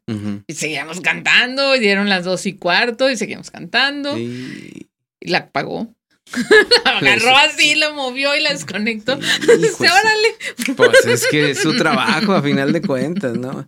Deberías de organizar un podcast este, De cantina. Con cantina, Ah, en una de cantina. o deberíamos decorar aquí de cantinas. y de sí. repente que suene este, Anda, la sí, musiquita. y norteña. salud, señores. Y, y sí. pláticas de cantina que no son las pláticas que Sí, estamos teniendo. tienes ahorita. razón. La cuarta más- temporada tiene que ser así. Que son muy jugosas las pláticas de cantina. Porque salen infidelidades, salen No, no, eh, tampoco muchas quiero cosas. que nadie se. No, no, no, pero podemos decir, a mí tal Es parte persona. de la cultura. Sí, me contó que bla, bla, bla, fulanito y merenganito y bla, bla, bla. Y que cuando llegaba a su casa se le aparecía el diablo. Y cosas así, o sea, hay cosas muy Obvio, interesantes. Obvio, a todos, a todos borrachos se nos aparece el Sí. diablo o bajamos la patita para hacer contacto. Sí, o se toman eh, un vasito de leche, o, o, este amanece en un lugar que no era. ¿Sabes quién es el personaje que te faltó de cantina? El típico músico que entra y toca. Ya. Es que no lo que mencioné toca una o porque. dos canciones y se va. No lo mencioné porque no en todas las cantinas los dejan Lo entrar. dejaban. Es que antes no dejaban entrar a nadie, pero ahora, por ejemplo, las mujeres ya entramos a ciertas Sí. cantinas. Sí, sí. De hecho, ya está ahí un grupo de base, un grupo musical. Yo he tocado en algunos lugares. Sí, son Este- muy interesantes las cantinas. Son Demasiado. lugares muy, muy, muy interesantes. Sobre todo si no tienes la costumbre de irte a emborrachar, que es el caso que mío. O sea, a Sí, mí me gusta también. ir, platicar con mis compañeros, con mis acompañantes, estar tomándonos un- Sí. una, dos, tres cervezas. Sí. Este, pero sobre todo porque puedes observar todo lo que está pasando y cómo se está moviendo, cómo se, cómo es el, el ritual. Sí. Porque hay un ritual. Sí. En una cantina. Tenemos Sí, que sí, sí. invitar a Chuy a hablar, a hablarnos del ritual. Chuy, maestro, maestro querido y apreciado y respetado, por favor, tiene que venir al podcast. Y le prometo que, a le vamos a poner una barra aquí. Entonces, primero le das un 6 Sí, no. Y luego ya empiezas a No, hacer por acá, por acá me iban a poner una botella de tequila también. Y ese sí me lo he hecho. Este, Soy muy poco cervecero, pero sí. pero es que madrugamos. Sí, hoy, hoy no se puede. Pero bueno, ojalá y algún día lo hagas y No, no, venimos claro. y ambientamos Ambienta- como músicos. co- Sí, Este, así tal como lo presenta en el show, pero obviamente y tomando hacemos otras un rutas. homenaje al compañero que al compañero caído. Sí, al buen Al Martín. Al buen Martín. Claro que sí, sería genial. Ya ves, Sí. ya fuimos de la guitarra al contrabajo Sí, y ya andamos ya en los llegamos corridos norteños. Sí, corridos hombre. Pues es que es lo bonito poder platicar Ajá. como ar- por- Ujú. porque el artista vive muchas cosas, ¿no? Sí, A lo largo de su carrera. Sí, vivimos un sinfín de cosas. Este, algunas muy bellas, algunas no tan bellas. Pero yo nunca considero que haya malas, pero sí este, hay unas mejorcitas que otras, ¿no? Eh, cultivas muchas amistades, como ahorita que estás diciendo de Martín, como Gerardo López Vera, todos ellos que han sido este, una parte fundamental en mi vida, este, a los cuales sigo extrañando todos los días. Este, y en fin, está Héctor García, el Tigre, que es con quien fuimos aquella vez, que es el cantante oficial del, del trío Los Del Gallos. trío Los Gallos. Este, inventaríamos otro acordeonista, obviamente, que también ya tenemos ese plan, porque después del fallecimiento del buen Martín, este, se puso en pausa el show. Claro. Se puso Y, en pausa. y- y entiendo que el maestro también tuvo un. todos tu- tuvimos todos tuvieron bajón como un bajón, ¿no? bastante Fue, fue, fue muy. drástico. Fue, fue un suceso que nadie se esperaba. Sí, no. Sí se. Pudimos haber sabido, pero Martín lo, lo guardó, lo guardó, lo guardó. Hasta que lo fuimos a ver en su lecho de muerte. Ya. Ah, sí. O sea, lo vamos a ver hoy en la tarde y a las 7 de la mañana del siguiente día ya me habla que ya falleció. Fue impactante porque, pues, como tú dices, no, no lo esperábamos y verlo, verlo en esa situación física previo a su muerte fue un choque para Héctor y para mí, eh, porque Jesús no pudo asistir en ese momento. O sea, salimos destrozados, salimos llorando, nos abrazamos. Fue una situación terrible. La verdad, no, no esperábamos verlo así. Y pues al otro día ya este, nos hablan que ya falleció. Pero bueno, este, justamente hace un mes, si mal no recuerdo, nos juntamos Jesús, Héctor y yo en casa de Jesús para darle continuidad a, a, este proyecto y a otros dos que se quedaron ahí en el tintero. Uno de ellos es el que mencionabas, que era el corrido, este, que habla obviamente acerca del corrido, pero al final de cuentas el corrido es un... Es una maravilla, a mí me encantó. Y de hecho, al maestro Chuy lo había mandado a, con ese espectáculo del corrido a muchas partes cuando, recién llegué al, a lo que entonces era el Pero nunca lo había oído. Órale. Este, nunca me había tocado porque siempre lo manda a otra parte. Nunca lo había escuchado hasta que estuvimos en, en Ciudad Victoria. Y recuerdo que se acababa el tiempo y me decían, la la hora, ya, o sea, bájalo tú, güey. Sí, está cabrón. Yo no lo voy a bajar. A mí me dijeron que cada uno tenía tanto tiempo y que ese es el tiempo que les, les va a dar. Pero el problema es que se pasó el tiempo. Claro. Porque la gente estaba muy prendida con lo que estaba pasando en el escenario. Y yo recuerdo, supongo que tú también, es que desde arriba del escenario no te sabría decir, yo estaba abajo porque estaban todas estas vallas que separan a la gente que paga la mesa del público de la, del pueblo. Y la gente estaba encaramada en las vallas. Sí. Tratando de acercarse a, y escuchar lo que estaba pasando en el escenario. Y le aplaudían y le aplaudían y él, y él como Vicente Fernández, no se iba hasta que no dejaran de aplaudir. Sí. Bueno, y te he de decir que no viste el show completo. No, no. El show completo es otra cosa. Y, tú no viste el show completo que yo hice para poder que ustedes cantaran. Supongo, supongo que algo pasó. Pero bueno, eh, les recomiendo mucho. Eh, Jesús tiene un disco el cual me honra mucho decirlo que yo lo produje. Este, desde el punto de vista de organizar todo, desde su voz hasta la música y todo.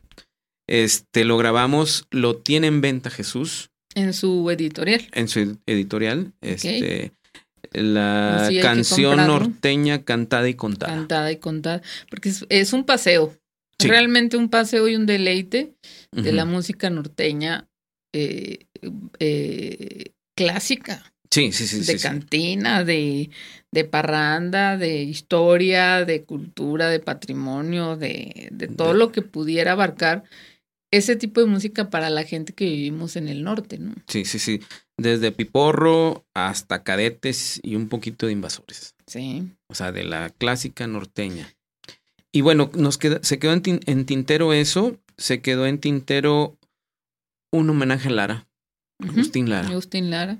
Entonces, lo platicamos esa vez que nos reunimos, lo vamos a retomar vamos a seguir con, el, con la canción cantada y contada y vamos a retomar el corrido y el homenaje a Lara. Pero este, pues ahorita Jesús anda muy ocupado también. Y nosotros tenemos nuestras ocupaciones. Eh, tenemos ahí algunas propuestas de acordeonistas. Ya. Este, luego se los diremos. Entonces, el, proyecto va a seguir. Eh, te digo, sí fue un dolor muy grande nos pegó muy fuerte, pero este, ahora que nos reunimos, pues estuvimos ahí entre anécdotas y todo, hablando acerca del buen Martín. Y pues sí, o sea, yo estoy seguro que Martín no hubiera querido que esto se acabara. No, claro que no. Este, nada más para contextualizar, aunque el maestro diría que es una grosería que nadie, que, alguien no lo conozca. Eh, todos los escritores de Saltillo, que han pasado por la Escuela de Letras de Saltillo y que son brillantes, pasaron por las clases de del maestro Jesús, de, León. Es un escritor fantástico en todos, en cualquier tema, no nada más en, en el tema del corrido, así como Ariel no es, no solamente se dedica al corrido, sino que se dedica a una serie de géneros. El maestro Chuy es, eh, hasta donde sé, es especialista en el tema de Barwengoitia. Sí. Eh, y tiene otras, pues obviamente, otras especialidades en la literatura eh, intelectual. Ese es, es un escritor fantástico, un formador de escritores maravilloso. Yo po- pocos alumnos conozco que tengan alguna queja de- y yo creo que ten- tendría más que ver con su carácter recio, ¿no? Sí, tiene un carácter Tiene muy un recio. carácter muy recio. Muy recio. Es como buen norteño. Eh, lo interesante, y le comentaba yo a Héctor y a Martín en su momento, lo interesante de Jesús de León, si usted lo ve y ve su espectáculo y todo, dices, wow, está genial. Es un cantinero. Cásica. Lo interesante es cuando estás con él en la reunión previa a un ensayo o a ponerte de acuerdo qué es lo que va a pasar, que te platica desde su mamá, desde su abuelita, su abuelito, su este y la cantina tal, te dice, y mi amigo tal. O sea, te llevas como dos horas escuchándolo, riendo, Riendo, riendo, riendo, risa y risa. Y al último, ¿a qué veníamos? No, güey, pues a esto. Ah. No, hombre, yo te entrego el escrito, ¿sabe qué? Te lo mando por PDF. O sea, a final de cuentas no hiciste lo que querías, pero fueron como dos horas de una plática y- Intensa. intensa, donde describe su familia, donde describe sus amigos, donde tiene una serie de cosas fantásticas. O sea, si pudiéramos grabar todo eso, sería genial. Es un personaje, es un Sí. gran personaje. Además, eh, estuvo a cargo de la Gaceta de Saltillo, del Sí, archivo, municipal. archivo O municipal. sea, él puede tomarte un tema, el tema que tú quieras y des- desgranarlo. Sí. Eh, en alguna ocasión nos estábamos celebrando el aniversario del santo Ok. y dio una disertación de la lucha libre y del personaje del santo como tal. Sí. Es decir, es tan multifacético en los temas y, y- y en todos te deja oyéndolo así. Sí. O sea, no, no, no me imagino que haya alguien que esté en una conversación con él, en una charla, en una conferencia, en un, en un espectáculo, en lo que sea, que no esté atento a lo que está diciendo. Sí. Sería un desperdicio. Sí. Sí, sí, sí. Sería un completo desperdicio. Totalmente de acuerdo. Es una genialidad hablando, platicando, relatando, pero sí es necesario que primero se echen unas chéveres. Sí, sí, sí, no. Y ya después comienzas este con tu programa porque va a ser genial. Y si los llevas a una cantina y si nos invitas a amenizar, Ah, no hay que ir. va a estar genial. Vamos a buscar una cantina donde podamos grabar. Que mi productor me dé permiso. ¡Productor! Ay, por fin. ¿Que me das permiso? Sí, sí, sí. Yo digo que sí. Yo creo que sí. Y, Estaría muy y genial. estaría muy genial. Sí, Em, pero vamos a volver con Luis Ariel, gracias. porque el programa es de Luis Ariel. Claro. Platícanos. Fuiste a México, Sí. te preparaste ahí Ujú. y luego ¿qué vino? Regresé acá a Saltillo, empecé a buscar la forma de, de hacer lo que aprendí. Y fundo un grupo que se llamaba 2-3 Jazz. Ya. Este grupo estaba mi siempre amigo Gerardo López Vera Ujú. Y yo comenzamos. Se nos unieron diferentes gentes, este Yosadak, eh, Abraham Sosa, este La Pájara también en algún momento.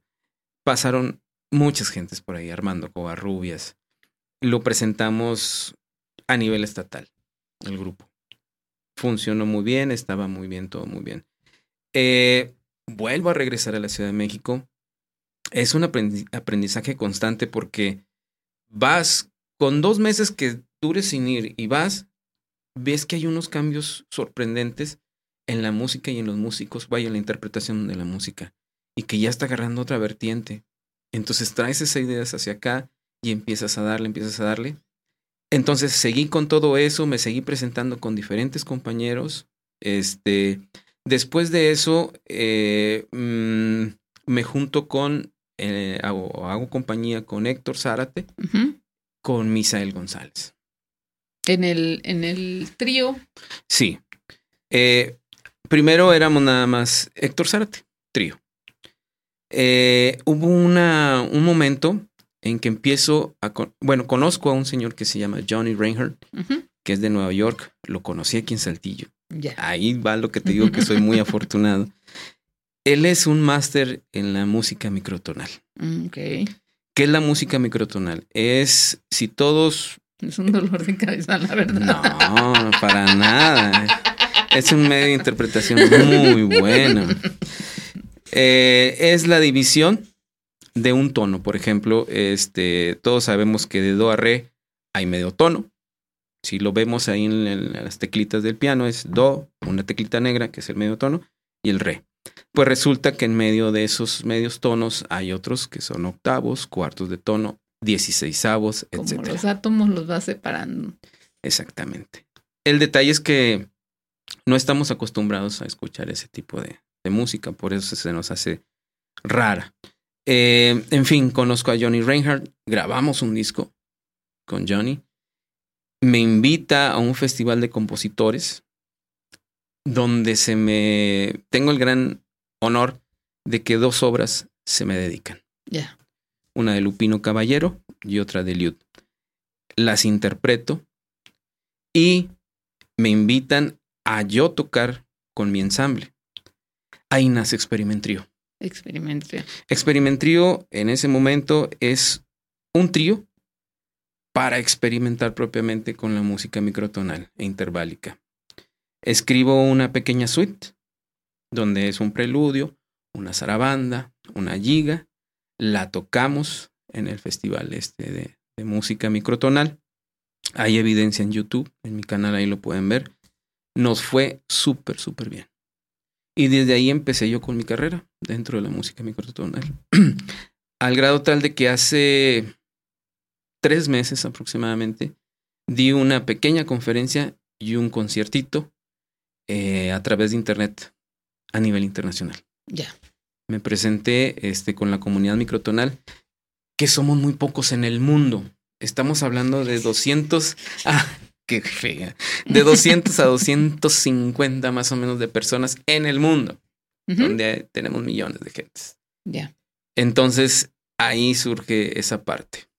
Luego, el jazz siempre ha estado en mi vida, desde que escuché el tema de la Pantera Rosa. Desde ahí, ya era un niño, ¿no? Entonces, sigo tocando con diferentes personas. Eh, aquí, bueno, pues he tocado con Héctor, con Armando, con este Misael, con muchas más personas. Y fuera este, de aquí, con Omar Tamés, este, de acá de Monterrey, he sido invitado a, la Ciudad de México. He estado en diferentes partes y he viajado también a Austin, este, a McAllen, no, a Austin nada más, y no me acuerdo cuál era, Houston, también tocando ah, en aquellos lares.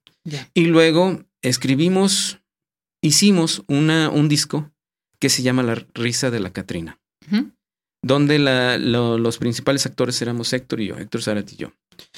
Y esa fue nuestra carta de presentación para irnos de gira a Europa. Ya.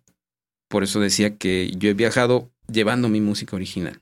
Entonces nos fuimos, este, estuvimos en Madrid, en España, Estuvimos en, el norte de África, estuvimos en Bélgica, estuvimos en diferentes lugares. Nos fue muy bien, la verdad. Una experiencia genial. Sigo, siempre he buscado hacer mezclas. De hecho, el 2-3 jazz era música mexicana a los ritmos latinos con la armonía del jazz. Clásico, del jazz clásico. Luego, este, sigo con más experimentos, este, pero ya con otros nombres. Eh, eh, lo último que hice fue la fusión del flamenco, de la danza flamenca. Está, está con... Con Cristina Vera. Y Mauricio. Mauricio y Daniel el Álvarez. El Mauri. El Mao, yo le digo Mao. Entonces hicimos esa fusión. Muy padre. La gente se sorprendió de alguna forma porque no había en ese entonces. Bueno, en ese entonces estoy hablando de cuatro años. o sea, tampoco es tanto. No, no, pero, pero no había. En ese momento no había. Y este, nos presentamos en el Festival Internacional de Jazz de Monterrey. Estuvimos en varios foros. Pero un día nos hablan de Marruecos. de Marruecos, que existía un festival, bla, bla, bla. Ya había estado yo en Marruecos, eh, dos años antes, un año antes. Este, y nos hablan interesados en el espectáculo del flamenco, que se llama Cuarto Acento. Sí. Tienes un problema con los números muy. Sí, posiblemente. Entonces estoy como Peña Nieto, ¿no? Estamos a cinco. No. Ah, Primero dos, tres. Luego experimentrío. Ahora cuarto acento. Cuarto acento. Se ha dado, ¿eh? No lo he metido yo. Fíjate bien que ha sido numérico. Sí. Y multitonal. Sí. O sea, dos, tres. Y luego otra vez el tres. Sí. Y luego el cuatro. Y luego el cuatro. y la música microtonal se lee con unos y con ceros y ahí se va. Bueno, etcétera. Entonces nos hablan, mandamos todos los requerimientos, todo lo que necesitamos, videos, páginas, etcétera, etcétera, etcétera. Eso fue como por un miércoles, martes, miércoles. Y a los tantos días se declara la pandemia. Sí, y qué terrible, qué terrible. Sí, se declara la pandemia, la mujer me habla directamente, me dice, no se puede hacer nada. Estamos bien asustados. Dije, yo también. yo también estoy muy asustado. Dijo, no se va a hacer nada. ¿Cuándo? No sé. Festivales ya no va a haber. Y ahí eh, fue el parteaguas de Cuarto Acento. Después de, ya que pasa la pandemia, todo este rollo, pues cada quien tuvo la necesidad de buscar opciones. Todos menos Mao. Bueno, Mao sigue, es que Mao siempre ha tenido su opción. Sí, sí, sí, Mao es otro tema. Mao es un... Lo adoro. Negociante. Mao es otra cosa. Mao lo adoro, lo adoro, lo adoro desde que lo conocí. Sí, es súper genial el tipo. Bueno, entonces, después de eso, cuarto acento sigue vigente, pero no nos hemos presentado porque Cristina trae sus proyectos muy buenos. Este, Dani también. también. Yo pues traigo también todo para poder sobrevivir.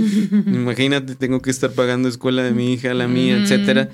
Y este, pues Mauricio también tiene sus ocupaciones. Sí, sí. Él se promueve él y lo hace muy bien.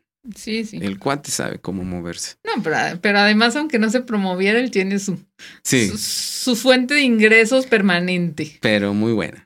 Pero sí. Entonces, este. ahí fue donde lo conocí. ¿Ahí? Ahí fue donde lo conocí. Mira, yo lo conocí en un musical. No, no, yo lo conocí en su oficina. Neta. Qué chido. Sin querer queriendo. Sí. Este. Cuando estaba con la maestría tenía que entregar el, la cédula. Sí, sí, sí. De la de la licenciatura. Sí. Y yo nunca la tramité porque los comunicólogos, como, ¿para qué quieren cédula?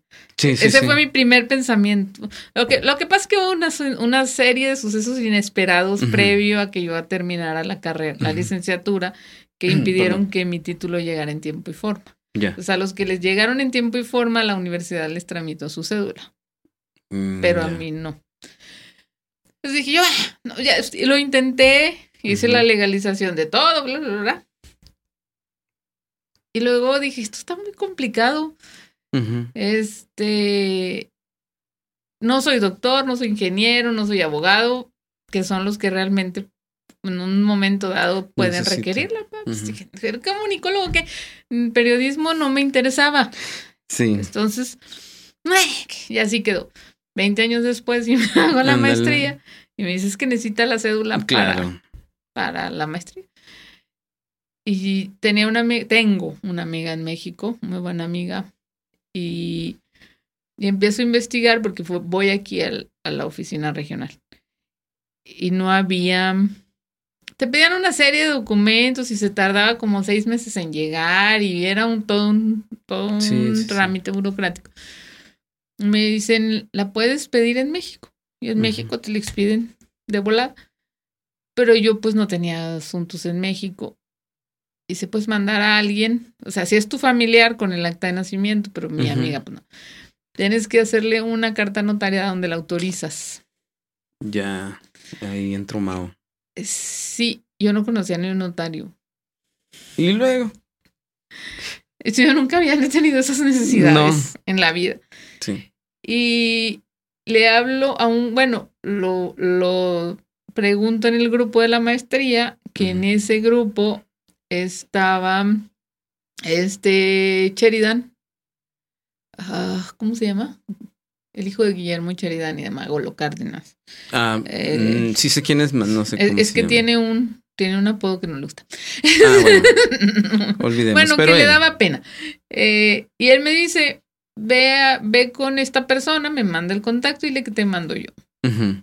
Entonces le escribo yo con todo el respeto del mundo. Oiga, señor Pues licenciado. porque es notario, es un notario. Sí. Digo, oiga, disculpe, es que me mandó este, ay, ¿cómo Un se- amigo. ¿Cómo se llama? Diga, dejémoslo así, Sí. con un amigo. Y me dijo que usted podía ayudarme con ese tema. Y no me contesta, dije, ay, yo creo que le molestó que le escribiera así tan de bocajarro. Y a los, como a las cuatro o cinco horas me escribe y me dice, oye, este, ¿qué necesitas? y yo necesito una carta que diga esto, esto, esto. Mañana a las 10 en mi oficina. Ándele. Y yo así, ¿dónde chingados está la oficina? Sí. Este cree que todo el mundo sabe dónde está su oficina. Sí. Posiblemente. Y entonces ya me pongo googleo y ya había yo preguntado por otros notarios y me habían puesto una serie de trámites. Entonces yo ya iba preparada con testigos y todo el rollo por, Por si acaso. si acaso, porque eso habían pedido en otras notarías. Entonces llego a su oficina y me dice, pásale. Lle- Llega. Estaciona su Sí, sí, sí. Sí. Sí. Exacto. ¿Quién es Anaelia? Y Sí. así yo, Venga, acá. pásale. Sí. Y nos ya pasamos a su oficina. Y yo así, ¿este vato quién es? Salen un par de Sí, ojos ¿no? azules diciendo, ¿quién es Anaelia? Sí. Dije yo, ¿y este quién es? Sí. Eh, y ella dijo, ¿qué necesitas? No, pues esto, así, así, así. Ah, pues, empezó a redactarla. ¿Y, ¿y qué más quieres que le ponga? Sí, sí, sí, sí, con ganas. Ese ¿Y qué esto? ¿Y qué no? Te voy a imprimir un borrador y corrígeme la ortografía. Sí, sí, sí, sí. Y ya empiezo a leerlo. Y él dice, ¿sabes qué? Le voy a agregar aquí que la autorizas a recogerla. Porque si no vas a necesitar una segunda. Ok, también. O sea, él no le, movimos entre los dos, haz de cuenta. Y entonces, quedó. Quedó. Dijo, bueno, ahí está. Ya la imprimió, la firmó. Sí, Es tanto. Échalos para acá. sí. Y así. Ah, y me preguntó, ¿de dónde conoces al topo? Así, se- así le Híjole, dice. no debiste haberlo dicho. No lo debía haber dicho. Espero Bueno. que no lo esté viendo. Este, ¿de dónde lo conoces? Y le digo, pues es mi compañero de maestría. ¿Y tú estás en cultura? No, pues que sí. Eh, es que yo soy saxofonista. Sí. Y yo sí. De hecho, aquí lo traigo. De hecho, mira, Sí. casi, casi, ¿no? Sí, siempre lo, lo Sí, carga. sí, pero es que yo creo que lo traía en el carro. Yo creo.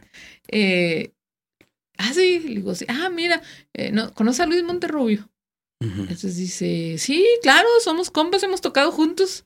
Porque Órale. Luis, pues, es guitarrista. Sí, sí, sí, claro.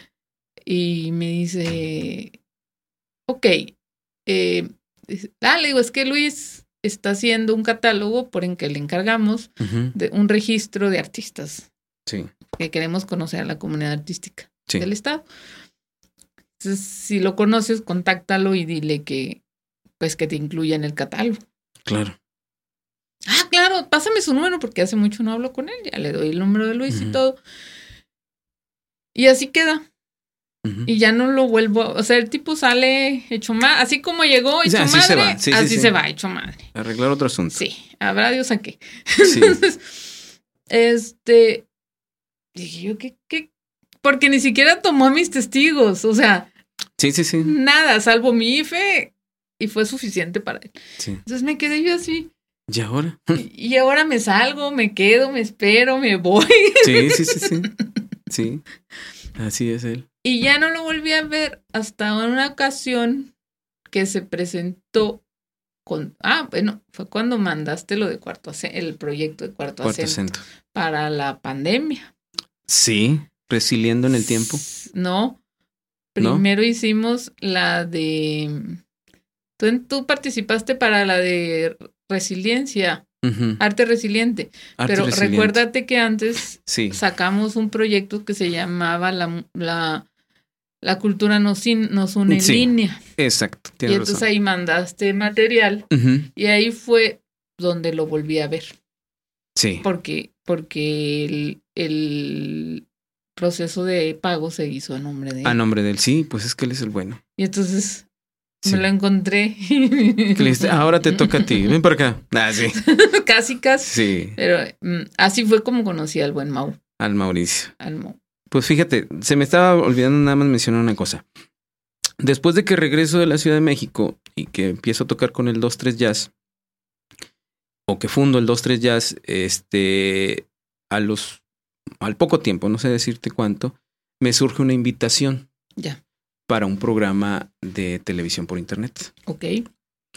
Eh, se llamaba Bajo el Desierto, haciendo alusión al bajo eléctrico, ¿no? Ya.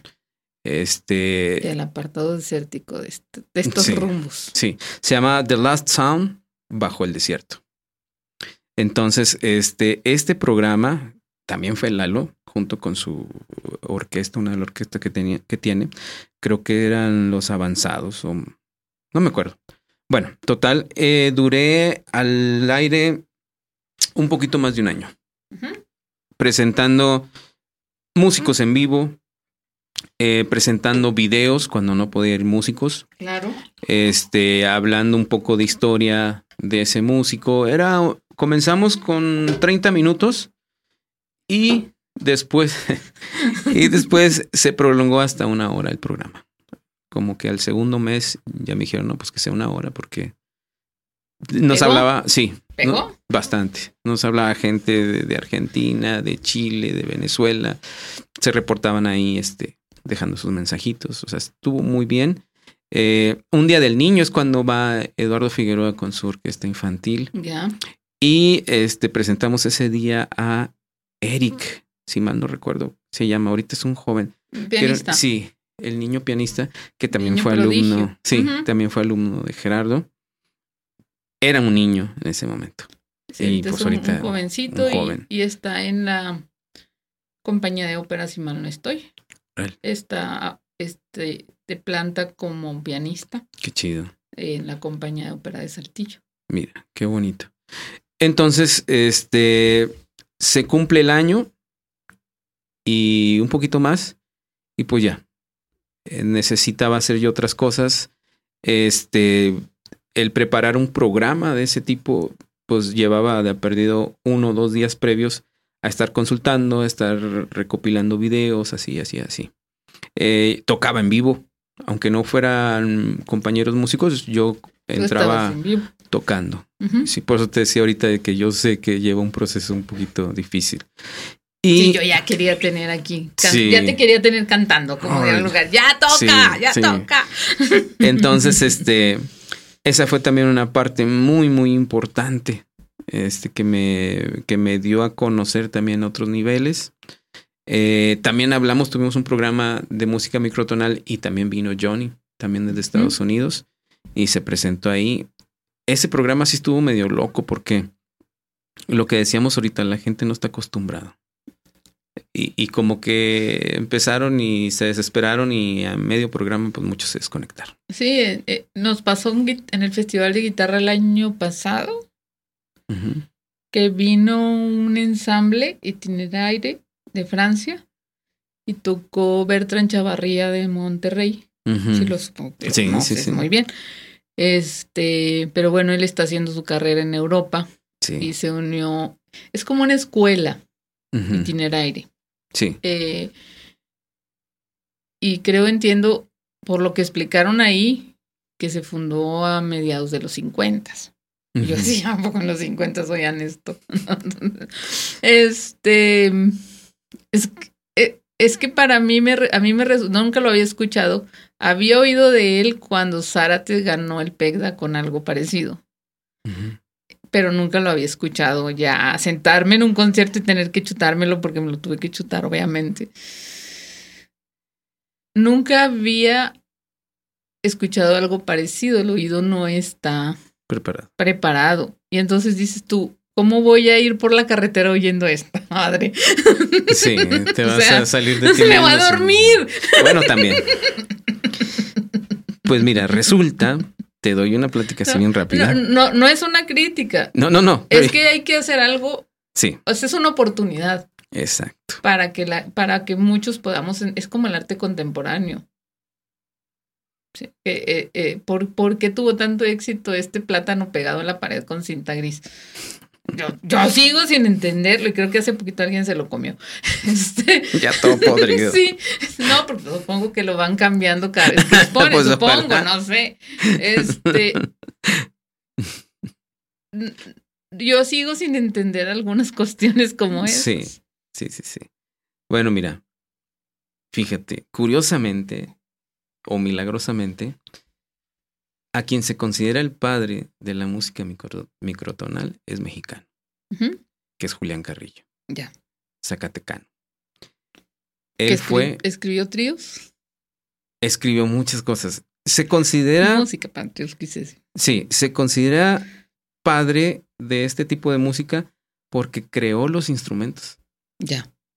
y los puedes encontrar este los pianos alterados, las arpas de cuartos de tono de 16 avos. O sea, es muy interesante. Y él fue becado por Porfirio Díaz. Entonces imagínate desde cuándo viene. Por eso que decías ahorita de los Sí, 50. sí, sí. O sea, tiene mucho tiempo. Hemos sido muy pocas las personas que nos hemos adentrado a esto. Estamos muy acostumbrados a, al do. Al, al ritmo. Yo Ah. diría que a- al tema de, un- de tomar un ritmo, ¿no? Mm, Eh, normalmente una canción nos gusta independientemente del género porque sigue un ritmo que te lleva y te conduce a alguna parte. Puede ser parte, pero también es ese intervalo que existe de uno al otro. O sea, auditiblemente o tu oído te dice, no, está desafinado. De hecho, hay una anécdota de que hubo un concierto este, para arpas y empezaron a tocar y todo, y, y finalizan, dan las gracias, y la gente se queda así, y luego se acerca el promotor y le dice al del audio, ¿por qué no los sonorizaste? sí. ¿Por qué no? ¿Por qué no Sí. lo sonorizaste? ¿Dónde- No, no, no está el micrófono. Pues si se estaban afinando. Pues no, ¿cómo se estar afinando? cabrón? Son cuartos de tono. o sea, dijo, pues si se estaban afinando, nunca me dijeron. Como la señora de la limpieza del museo que preguntó, dígame si esto es arte o si no para tirarlo. Para tirarlo de una vez. Así, así les pasó a estos señores. Dijo, no, pues si se estaban afinando. Pues, Entonces, este, esto es, eh, a pesar de tener años, no se les ha dado el auge, o sea, y a pesar de haber sido un mexicano, a- muchas cosas, en otros países sí veneran mucho la música, este, hay una misa, una misa de cuartos de tono. Te la voy a mandar para que la oigas. Escucha un minuto nada más. Es increíble, ¿no? De No, por ahí tengo grabados los vi- dos videos de... Porque estaba oscuro el teatro, no se ven, pero se oye de, de, de dos los- los interpretaciones de... Era un violín, era un cello, era un violín, un cello, era Bertrand con la guitarra, era una mujer que nunca entendí qué estaba haciendo ahí, porque luego salía con las piedritas y luego Pues salía con ot- otra cosa. Y no recuerdo cuál era el otro instrumento. No recuerdo si eran dos violines, una viola.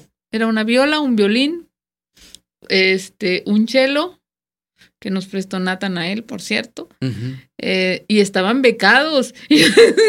¿Cómo pueden becar esto? Claro, pues es exploración. Sí, es inspira es que es inspiración, fue lo que ellos trataron de explicar. Y era un ensamble, no eran un ensamble establecido, sino que es como una escuela y formas ahí, Formas el ensamble. formas un ensamble con cierto fin. Pero así como tocaste ahorita con ellos, mañana tú estás haciendo un concierto solo o estás tocando con otras personas del ensamble. Es como una escuela, más o menos. Sí. eh, Parecido. Eh, El, el, el, Ujú. Fíjate que hay un músico, ensamble. perdón que te interrumpa, hay un músico muy importante en mi carrera con justamente quien me presenta Johnny Reinhardt, que es Miguel Ángel Blanco. Eh, eh, su nombre artístico es Ángelos Quetzalcoatl, ¿sí? También saltillense, radicado ahorita en Canadá. Él tiene una gama muy amplia de los conocimientos, pero también tiene algunos instrumentos. Por ejemplo, yo hago la música microtonal con el bajo fretless. El bajo fretless es un bajo que no tiene trastes. Entonces puedo alterarlo fácilmente. A tu gusto. Sí, bueno, tiene sus limitantes porque el dedo, aunque tenga la mano chica, el dedo tiene algo que se llama nodo, que es el espacio que ocupa sobre la cuerda. Entonces, puedo hacer con cierta facilidad los cuartos de tono, pero ya hacer un dieciséisavo ya se me complica, porque no le atino. Eh, por eso Julián Carrillo utilizó una navaja para poder encontrar esos cuartos y octavos de tono. Entonces él tiene una gama incluso de instrumentos alterados, por llamarlo de alguna forma, donde las guitarras tienen más trastes y están más juntos. Entonces están a cuartos, no están a medios. Eh, la guitarra normal, cada traste vendría siendo un medio tono. En la guitarra, por ejemplo, de Miguel Ángel Blanco, tiene cuartos de tono. Entonces los trastecitos están de este tamaño. Y pues suena cosas, algunas cosas muy increíbles. Eh, él es uno de los representantes a nivel internacional de esta música. Y bueno, y ahí vamos embarrados algunos otros. Pero sí es, eh, sería muy importante que en algún momento... Sí, te digo eso, es que más que todo es una oportunidad para que la gente entienda por qué. Porque en, es- en- te digo, en- el festival había venido todos los días con un buen público, una buena aceptación, y anuncias el concierto como un ensamble francés. Este, ujú. Y obviamente, pues la gente viene al teatro. ah, porque es un ensamble francés y, y el, festi- y y- todo, y- dijeron. y el festival, pues es- siempre ha sido una garantía lo que va a poner en escenario, Claro. ¿no? Y se encuentran con esto y nadie lo entendimos. Yo creo que al final del concierto estábamos 50 personas. Fácil. O sea, y los veía salir. Casi, casi en la puerta. No se vayan. No se vayan, por favor. Que es un riesgo. Es un riesgo. Eh, eh, más allá, porque obviamente el festival tiene que presentar todas las variantes de la guitarra. Ese es, ese es su reto, que la gente conozca lo que hace, lo que puedes hacer con el instrumento. Sí, sí, sí. Y esa, eh, esta música microtonal, pues es una variante. Sí. Que puede gustarte o no puede gustarte, puede llamarte la atención, la puedes entender o no la puedes entender. Sí. Eh, pero la teníamos que tener en el festival como, Sí, como parte de su de, de- del pub- de, de la oferta de la guitarra. Entonces, eh, eh, lo, que se, lo que se requería era, o lo que se requiere es como una apertura al, al género Sí, musical. sí. Una explicación por qué lo que hablas de las cuartas, de las dieciséisavas, de las octavas, o sea, simplemente esta explicación tan sencilla que acabas de dar, donde dices están las dos teclas del piano y en centro hay una negra, esa es una octava, ¿no? Es un medio es tono. un medio tono. Entonces, eso muy poca gente lo sabe y todos hemos visto, creo que todos Un hemos piano. visto un piano en nuestra vida. sí. Para nosotros es un bemol. Pues sí, O sea, sostenido. bemol, Normalmente lo llamamos bemol, ¿no? Sí. Eh, eh, no sabemos, no- tenemos esa relación entre, entre, el- entre Sí. que la música puede estar subdividida, Sí. como tan subdivididas están otras tantas disciplinas artísticas. Y es. Es tan cerrado la situación que tú dices. No voy a decir nombres, señores. Pero- Una vez, una vez me invitaron al radio este, a hablar de la música microtonal. Nos invitaron a dos personas. Eh, yo llevaba la grabación que hice con, con el maestro Reinhardt. Y iba a un lado mío una chica que grabó unos covers de una cantante que se llama Yuridia. Ya. Eh, el locutor no sabía qué decirme ni qué preguntarme. Y me dijo, ¿es cierto que cuando se escucha esta música tienen que tapar a los animalitos porque les hace daño? Así me reí en pleno programa. A lo mejor fue irreverente de mi parte, No, pero no, le dije, no tiene nada que ver con eso. Obviamente me hizo esa pregunta, si acaso una segunda, y lo demás, pues de Yuridia y de lo que sí conocía. Es, es que es eso. Cuando tú vienes a mi programa, mínimo tengo que conocerte. Sí. mínimo tengo que preocuparme por saber quién eres, o qué haces, o qué has estado haciendo, o con quién has tocado, o todos estos temas que hemos estado hablando y compartiendo, el profe Lalo, que este Zárate, que ya cuando dices Zárate ya, ya sabe uno que vas para allá. sí. Este, que Mau, que el, el, propio Chuy de León, o sea, todo lo que has podido abarcar, ¿no? Sí, sí, sí, sí, tienes razón. Y, y fue también a nivel estatal esta entrevista. Entrevista. De radio. Y, no, y no, nuestros oídos no están. No. No están. Eh, a mí me llegaban en ese momento en el concierto, me llegaban mensajes, decía, ¿qué es esto? O sea, ¿qué onda con este güey que fumó? Sí. no, no fumo nada, está bien concentrado, está bien metido, está muy elevado. Sí, sí, Pero nosotros, simples mortales, que oímos los que nos ponen en la radio, pues no entendemos qué está pasando. ¿Qué está pasando en el escenario? Sí, y sí, ellos con, pues obviamente los ves con toda la seriedad, entregados, haciendo eh, lo que tienen que hacer simplemente, ¿no? Sí, sí, y se crean mitos. Por ejemplo, eso que te comenté de los de pajaritos los animalitos. y de los animalitos. En general que deberías de retirarlos porque se pueden morir. No sé, que ese sonido no están en... No es cierto. ellos, ellos en sus trinar, en su cantar, usan el microtonalismo. Claro. Para ellos es común, para nosotros, ¿no? Sobre todo porque ellos, o sea, porque los animales, pues no entienden que hay notas, ¿no? Y no tienen una afinación. Y no tienen una afinación, o sea, no requieren, no tienen que quedar bien con nadie para decir necesito estar afinado para que me escuchen. Exactamente. Es una expresión. Sí, no hay problema con eso. Eh, también existe el otro mito que esta misma persona me dijo, y es cierto que... Ah, esa fue la segunda pregunta. no, ya me asustaste. Y se acabó. y me fui, me levanté. No, no me levanté, me quedé esperando a ver qué más me iba a preguntar y si iba a pasar algo de mi disco y nunca lo puso. me levanté y me fui. No, no, no, hasta eso fui respetuoso. Pero al último sí le dije, ah, no te creas. no, este... Prepárate, compa. Casi, con otras palabras. Me dice, ¿es verdad que este señor Carrillo agarró una cuerda de violín y le empezó a dividir en doce y que no sé qué? Digo, no, no es verdad. Digo, el detalle del violín, lo que hablábamos ahorita del cello, del violín, del bajo o contrabajo, o sea, que no tengas trastes, el detalle es que ahí tú puedes manipular. Sí, es más fácil que en el piano. En el piano, pues como decíamos, nada más tiene la nota natural y el sostenido o bemol, como lo quieras llamar. En este caso no. Usó una navaja, sí, pero no con el filo, sino con el otro lado, porque existía lo que te digo. Sí, el nodo no le permitía sacar otro sonido.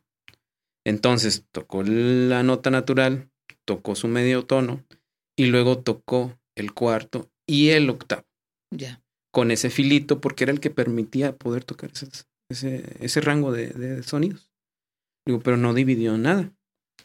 El número 13 es solamente un simbolismo. Hay 12 sonidos en la escala musical. El que sigue es el 13. Y al decir 13, está haciendo una gama del infinito. O sea, de los cuartos de tonos, octavos. De todas las posibilidades que te da la cuerda. Sí, es el siguiente. No significa que hay un treceavo sonido. Significa que el número 13 es un número indefinido. El digo, no significa propiamente eso. Entonces eso como que decirlo en público como que también sintió así como que este güey ya me está este arruinando todo. Sí, sí, y ya, ya ni me hizo caso. Si supiera que no necesito que sea de noche. No, no señores, no, no, no, no, es broma. Este, y menos porque lo va a ver mi mamá, ¿eh? Sí, no, señora, no se droga. Yo, no. lo conozco, es bien chambeador. Sí, este, entonces, existen muchos mitos acerca de este tipo de música después de la muerte de Julián, se empezó a ir al olvido, al olvido, al olvido. Y sus instrumentos están guardados ahí en, no sé si en la UNAM o no sé dónde los tengan. Están llenos de polvo, ya se están rompiendo, abriendo las maderas, pero hasta ahí llegó. Desafortunadamente, este, nos hemos enfrascado y mismo Julián lo decía, este, lo que hizo Bach en su momento fue genial lo que le llamamos el clavecín bien temperado, que es lo que tocamos en el piano, nota, semitono, etc. Pero la música evoluciona como evolucionamos todos. Por Entonces, supuesto, el ya tenemos siguiente, reggaetón. reggaetón, reggaetón microtonal. Reggaetón tumbao. Sí. Pues sí, son manifestaciones por- propiamente culturales, ¿no? De, de la racita. Ya quedarán algunas y se irán otras. Y te- teníamos el, el tema de la lambada, que cuando Ah, llegó, sí. recordarás, Sí, sí, sí. todo. Muy lascivo y, todo. lascivo y la gente y los muchachos y cómo van a bailar las niñas eso es este y ahí está Chucha También. cantando música para niños Sí. que fue una de las precursoras de, de la lambada ¿no? o Sí. sea y pasó la mira pasó Sí. y otra música quedó Sí, y siguen y pasando siguen, muchas pas- músicas. siguen pasando géneros yo espero que esto de reggaetón pase muy pronto porque Pues quién sabe, ¿no? no es que me moleste mucho. Sí, obviamente me, me incomodan sus letras, Sí, porque es un género muy abierto al público, sí. desafortunadamente, porque las letras no son. No deberían de ser tan abiertas al público porque pues tenemos una comunidad importante de niños que ve, que, que tiene mucho, mucho más acceso a los Sí. medios ahora que antes. Sí. Mm, Lo que, lo que me hace mucho ruido es que llega un momento en que ya no lo soporta. No sé si te ha tocado, porque yo he estado en fiestas donde ponen su hora reggaetonera, Sí. muy pocas, que bodas y esas cosas. Lo entiendo, pues es gente joven, se están casando, están poniendo la música de moda, pero llega un momento en que te satura el sonido. O sea, es un sonido muy, Machacante. muy machacable, muy, mm, muy imponente y, y llega un momento en que necesito salirme cinco minutos para volver a pensar. Es que eh, el detalle es que son empresas. La música es un negocio. Sí, la música es un negocio. Es un negocio. Vivimos de ella, o no vivimos bien, o vivimos muy bien, lo que sea, pero es un negocio. Y las disqueras o las empresas estas es un negocio. Entonces está dedicado a cierto grupo de gente. Y no quiero no ser vamos este. a hablar de qué grupo de gente. Sí, pero está dedicado a, a- a cierto grupo de gente, eh, con ciertas letras, con ciertas cosas que le mueven, incluso con el ritmo y la armonía que utilizan, es dedicado para ellos. Y ellos son los que mantienen esta empresa. Para que genere. Sí. Para que genere. Así de fácil. Tú cuando estás en una las empresa, colas. sí, Ahí vimos las colas. sí. Cuando estás trabajando para un artista como músico, eh, tú llegas y dices, no, bueno, voy a hacer este cambio aquí, que acá y que no.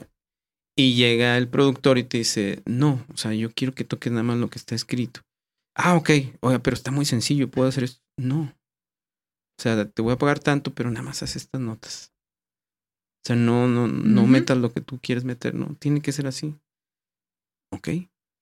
Eso mismo pasa, o sea, en la onda del reggaetón y de lo que venga más adelante, tiene que ser así. Tengo entendido, no he visto, por pláticas de compañeros, que incluso les han dado algunos premios a los reggaetoneros, ¿no? No sé, De sus Grammys. letras y... Grammys. Y, y he, he leído, pues ha salido como un meme, no sé si eso valga. este, no sé si, no sé si sacaron el screenshot directamente de la letra de una canción de reggaetón, donde dice co- como 200 gentes que escribieron la canción.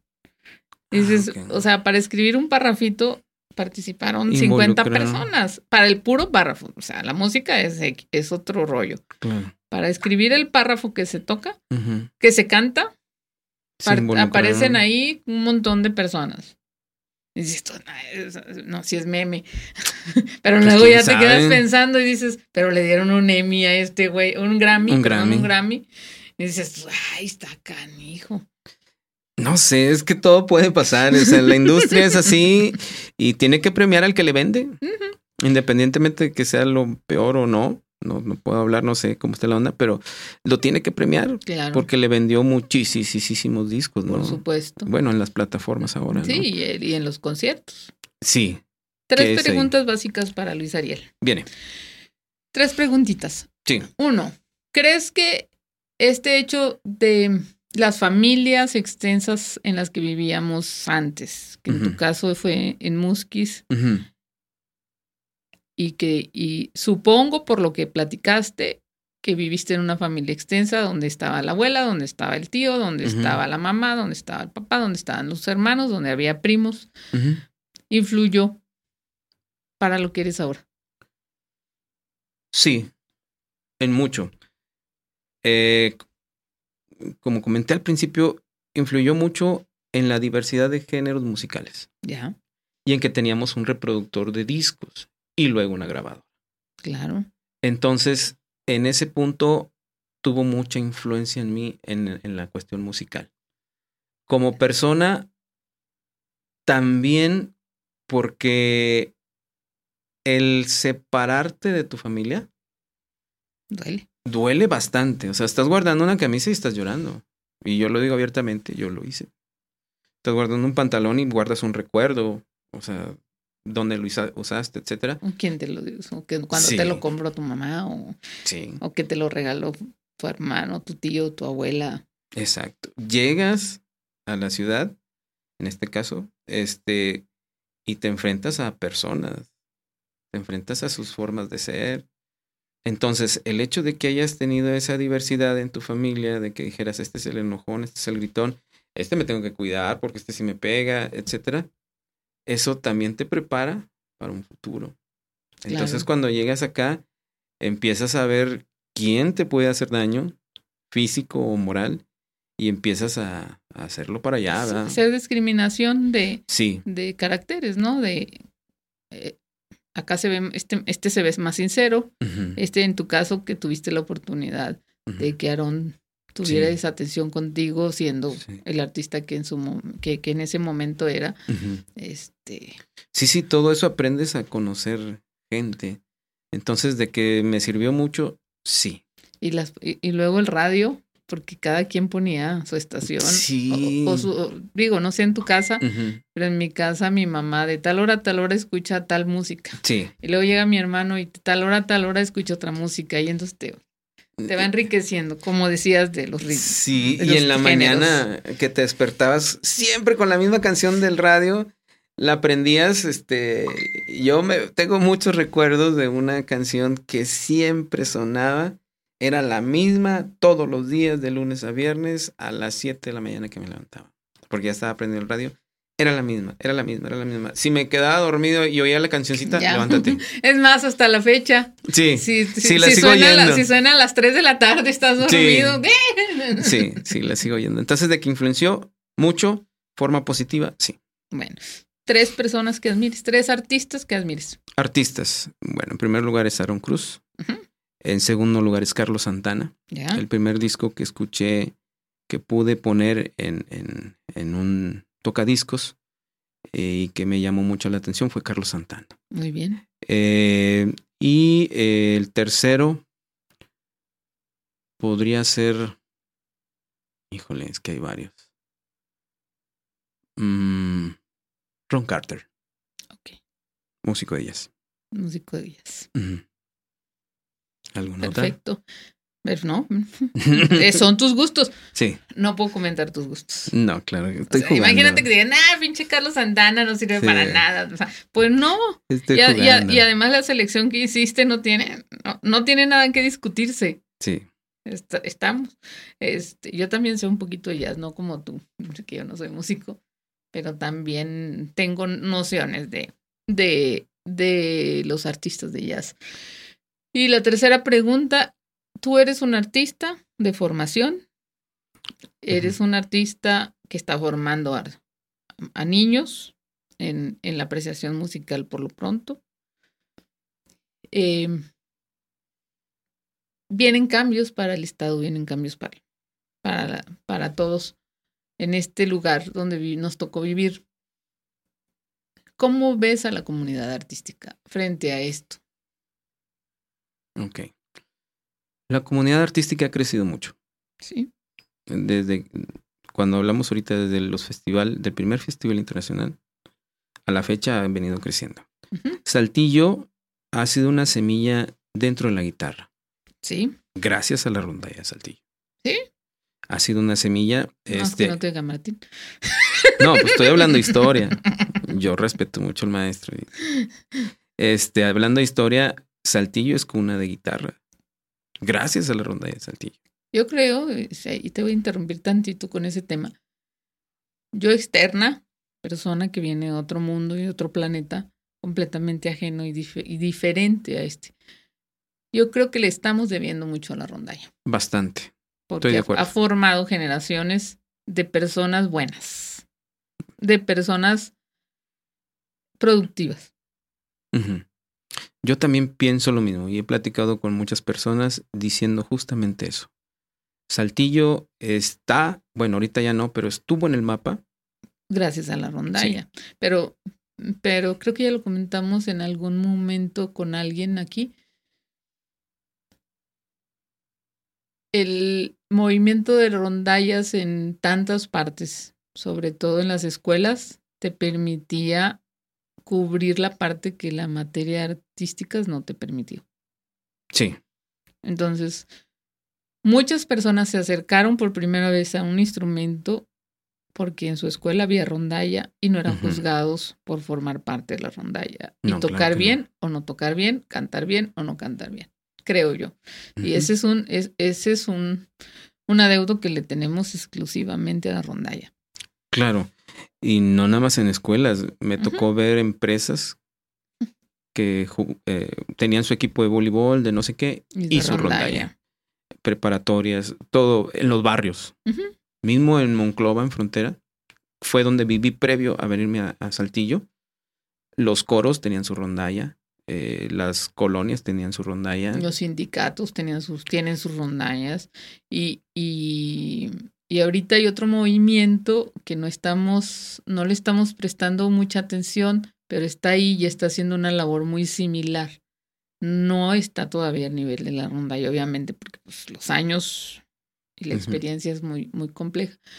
Pero todo este movimiento de la cumbia colombiana en los barrios está haciendo un trabajo muy interesante con los muchachos. Bastante. Porque la primera regla que yo aprendí que tienen es Aquí no vienes a drogarte. Aquí vienes a bailar. Y la segunda regla, no estás en la escuela, no perteneces a esta agrupación. Sí, muy interesante. Tienes toda la razón. Bueno, continuando un poco con la, bueno, continuando con la pregunta. Entonces, eh, Saltillo siempre ha tenido un crecimiento cultural. Se aumentó con los festivales de guitarra al grado tal que ahorita, al menos en lo que a mí me toca, que es la parte del jazz y la música contemporánea, sobre todo el jazz, ya hay muchos más grupos de los que había cuando yo comencé con el 2-3, cuando yo comencé a tocar con Héctor. Yo creo que nada más éramos dos o tres. Y ahorita ya hay más grupos. La cuestión cultural se ha estado disparando muy bien. Los jóvenes ya tienen otros niveles eh, el nivel que yo tuve en la escuela de música, que era un muy buen nivel, pues ahorita por un joven ha sido sobrepasado. ¿Por qué? Porque ya ven otras cosas, tienen contacto con más gente, el mundo está abierto, o sea, como hablábamos. Sí, como hablábamos, tú puedes contactar a alguien en Ucrania y te atiende y tú lo atiendes y lo que sea, aprendes de él. Entonces el mundo está totalmente abierto. ¿sí? sí, está a tus pies. Entonces la cultura, la cultura en general está avanzando a pasos enormes en la ciudad de Saltillo. El arte. El arte. El arte. Sí, perdón, el arte.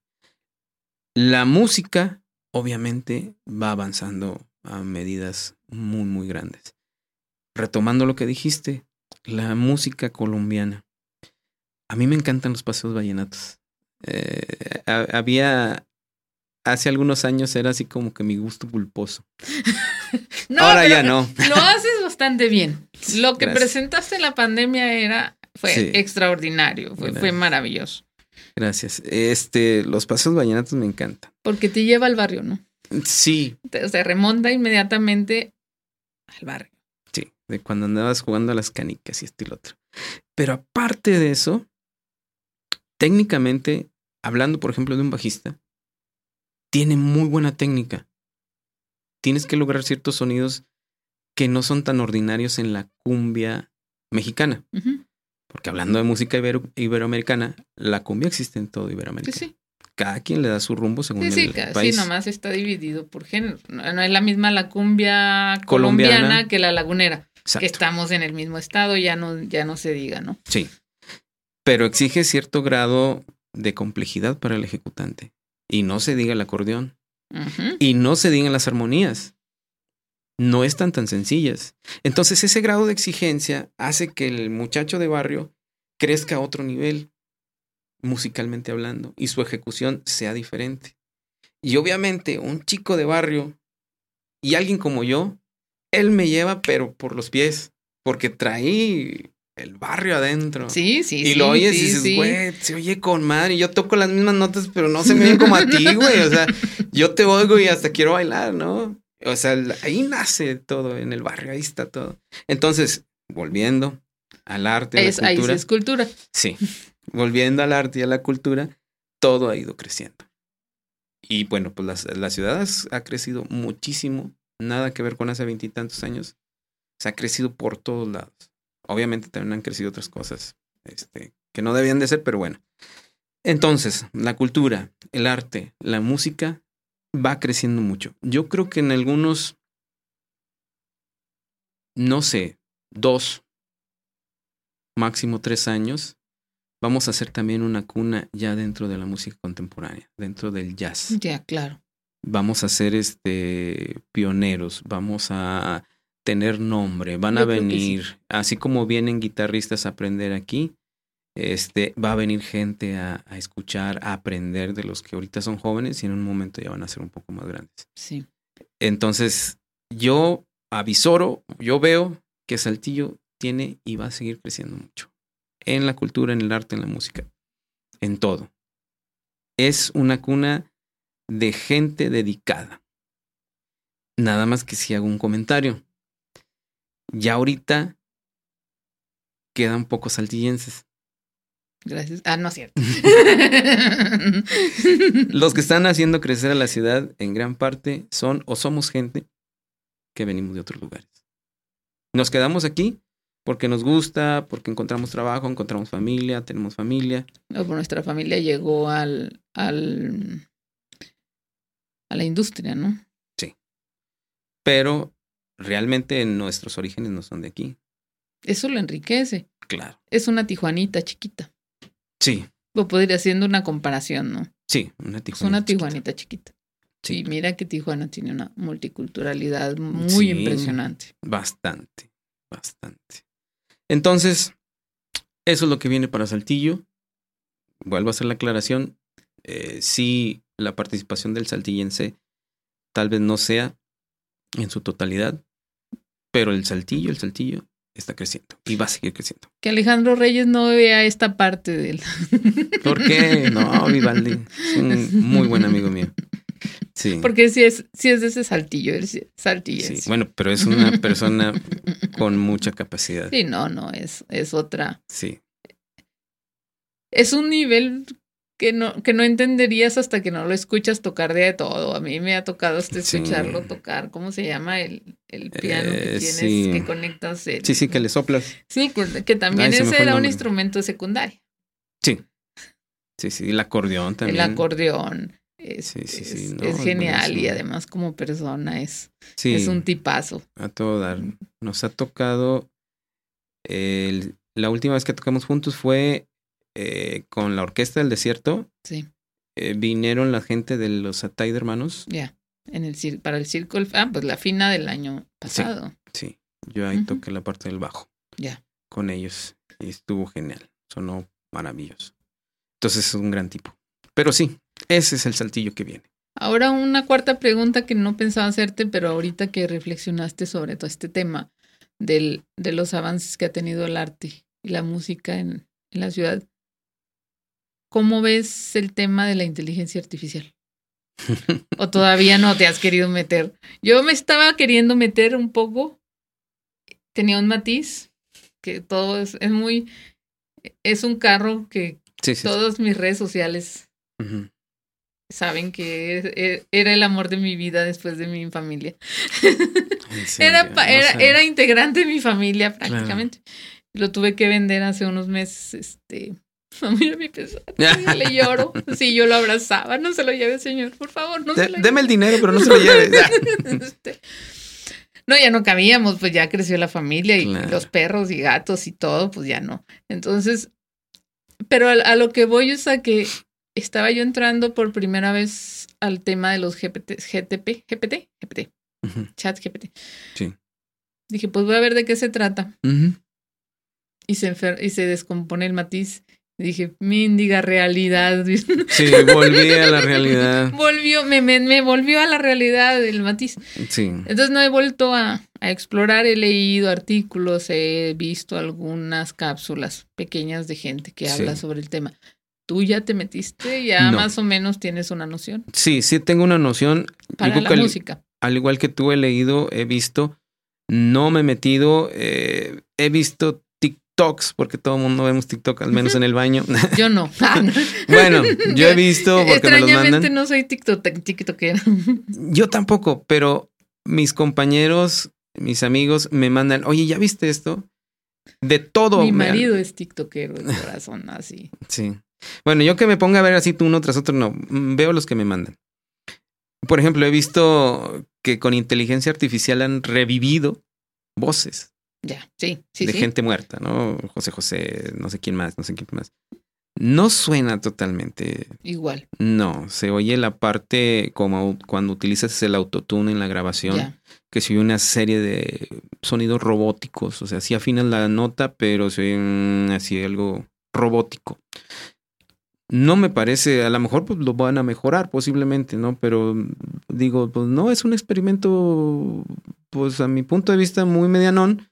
Obviamente debe llevar un proceso que sí debe ser difícil, pero auditivamente no me llama la atención Todavía. todavía. Este, todas esas cosas que he leído, pues han sido meramente lectura, ¿no? He tenido la posibilidad de explorar, pero regresamos a lo que hablábamos. Esto es una industria y tienen que buscar este, las nuevas corrientes o vertientes para sacar dinero. Por supuesto. Entonces, si ahorita este, yo como músico lo que me hace ganar no es un disco ni una canción grabada, sino es la presentación en vivo, ya sea por redes o ya sea en vivo directamente en un lugar, es lo que me hace sacar dinero, ya sea con los covers o con las entradas, Ya. que es lo mismo.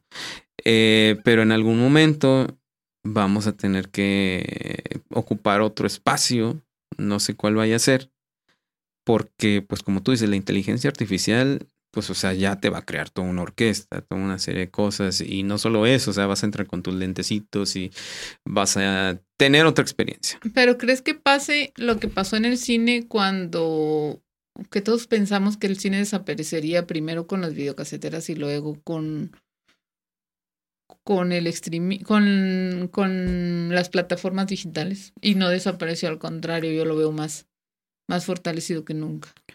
Yo creo que sí va a pasar lo mismo, es una novedad sí, y Pe- va a ser una herramienta.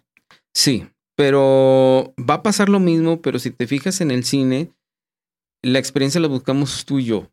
O sea, la gente de nuestra edad, tal vez de 30 todavía.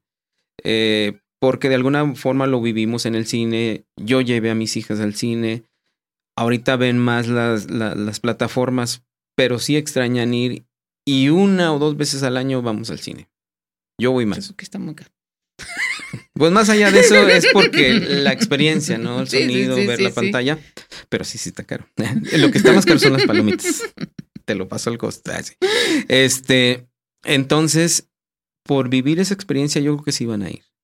Pero ya van a ser ellos los encargados, o sea, mis hijas, tus hijos, de inyectarles esa emoción de ver un concierto en vivo. Ya. Sí, eh, estaba viendo también, por ejemplo, ABBA, creo que es ABBA, quien está eh, de forma virtual ofreciendo conciertos, Ya. pero son este hologramas. Hologramas. Pues como lo que pasó aquí hace unos años en el Julio Torri, que se presentó esta cantante de ópera Eh, que ya falleció. Ah, se me fue el nombre. Pero tocó la orquesta filarmónica y ella estaba cantando en holograma. en holograma. Ah, ¿cómo se llama? No supe. Sí, claro, fue en el teatro, inauguraron el Torri. el 2018 con ese, con ese espectáculo. Wow. Ah, es, una, es una cantante de ópera mujer que ya, falle- ya muy mayor. María María Calas. Calas, sí. Sí, fue la más famosa. Sí, sí, No supe. sí.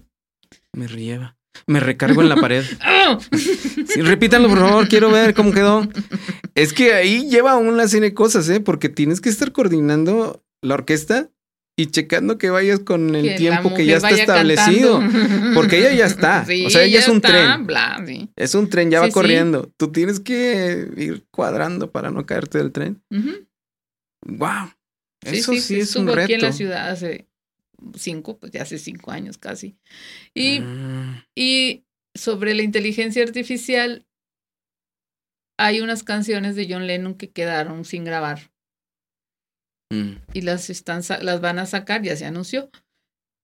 Eh, los Beatles se van a... Van a, bueno, más bien Macar- McCartney, que es el que queda vivo, Y Ringo Starr. y Ringo Starr. Ringo Starr ya se murió, ¿no? No, se murió este. El otro guitarrista. Ya. Eh, Harrison. George ah, Harrison sí. en, en John Lennon está muerto. pues Ringo Starr no se murió, el baterista. No, que yo sepa, ¿no? Bueno, van a, van Por a- favor, ayúdenos. a- alguien que nos diga, Sí. este, van a sacar una canción que quedó lista para, para grabarse y por la muerte de John no se grabó con inteligencia artificial. o sea, no existe la voz. No la existe. voz no existe, no se grabó. Está la, la letra, la música, todo, pero no alcanzó a grabarla. Entonces, con inteligencia artificial van a hacer La la, van a voz de recrear. John Lennon cantando esa canción. Bueno, ahí sí tengo que decir algo. Estamos diciendo que es un negocio. Entonces, ahí muy seguramente sí va a ser una inversión muy buena. O sea, ahí sí no va a haber la voz robótica, quiero yo pensar, porque Esperemos. no, yo estoy casi seguro que sí, porque pues son unos íconos del pop. Imagínate el, el, el dinero que crearía un... Sí. Entonces, la inversión debe ser fuerte para que suene igualitito. A lo mejor pequeñas variantes, pero aparte, pues, o sea, deben de contratar a los mejores ingenieros. No sé si, si sean ingenieros, Claro. pero las mejores, mejores personas o las más preparadas para eso, ¿no? Porque no es lo mismo que escuches a José José, que quién sabe quién lo hizo, y, y a este que lo otro. hicieron en casa. Sí, ¿no? a este otro Lo chavo. cual no demerita nada, pero, Pero hay sus pero, limitantes. pero hay de dinero a dinero. Sí, hay de programas a programas. Los gratis, pues ya sabemos cómo salen. Y los chidos también ya sabemos cómo salen. Claro. Entonces yo quiero pensar que ahí sí va a sonar bien. Porque yo vi el video de Ava y se ve fregón. O sea, sí se ve. O sea, yo sí iría a verlo por la curiosidad de vivir este, ese, ese momento. Y se ve fregón, o sea, porque se paran aquí y acá y todo el show y bailan, interactúan. O sea, eso debe ser, pues no sé, un espectáculo muy fregón. Entonces, no dudo que a John Lennon sí le metan Lana. Y lo hagan bien. Por supuesto. No sé si Yoko también sale con... No, porque es, es microtonal. Ya ves que sí existe. Tuche, tuche. Ya, ves, ya, ves, ya aprendiste. Eso. Ya, ya ganamos, señores. Luis Ariel Cárdenas, gracias por acompañarnos hoy. Gracias Te ti, agradezco mucho, mucho esta charla, que creo que fue muy, muy bien alimentada. Creo que, Gracias. creo que tenemos todavía muchas cosas que hacer en común.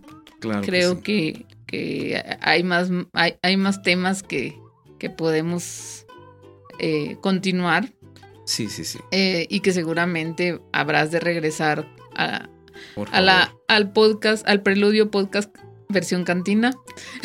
Ese, ese me Ah, como el de como el de pesado. ¿Cuál es el de, Desde el la de cantina. pesado desde la cantina? Bueno, así le vamos a poner preludio desde la cantina. Sí, y hubo otro que se llamaba Desde el Rancho. Ya. Entonces vamos a tener que tener algo así para que vengas tú, Con todo este, gusto. que vengan los gallos, que venga, que venga el maestro, el maestrísimo. Jesús. Este, gracias por acompañarnos. Amigos, amigas, no olviden que estamos aquí, todo, em, eh, sacamos nuevo capítulo todos los martes 5 de la tarde en todas las plataformas digitales. Eh, nos encuentran como Preludio Podcast. Muchas gracias. Nos vemos Gracias. pronto. Ya, cuídense mucho. Bye. Órale. Déjame cambio de camisa porque voy con otro ahorita. Ah, neta. Sí, ¿a quién tienes?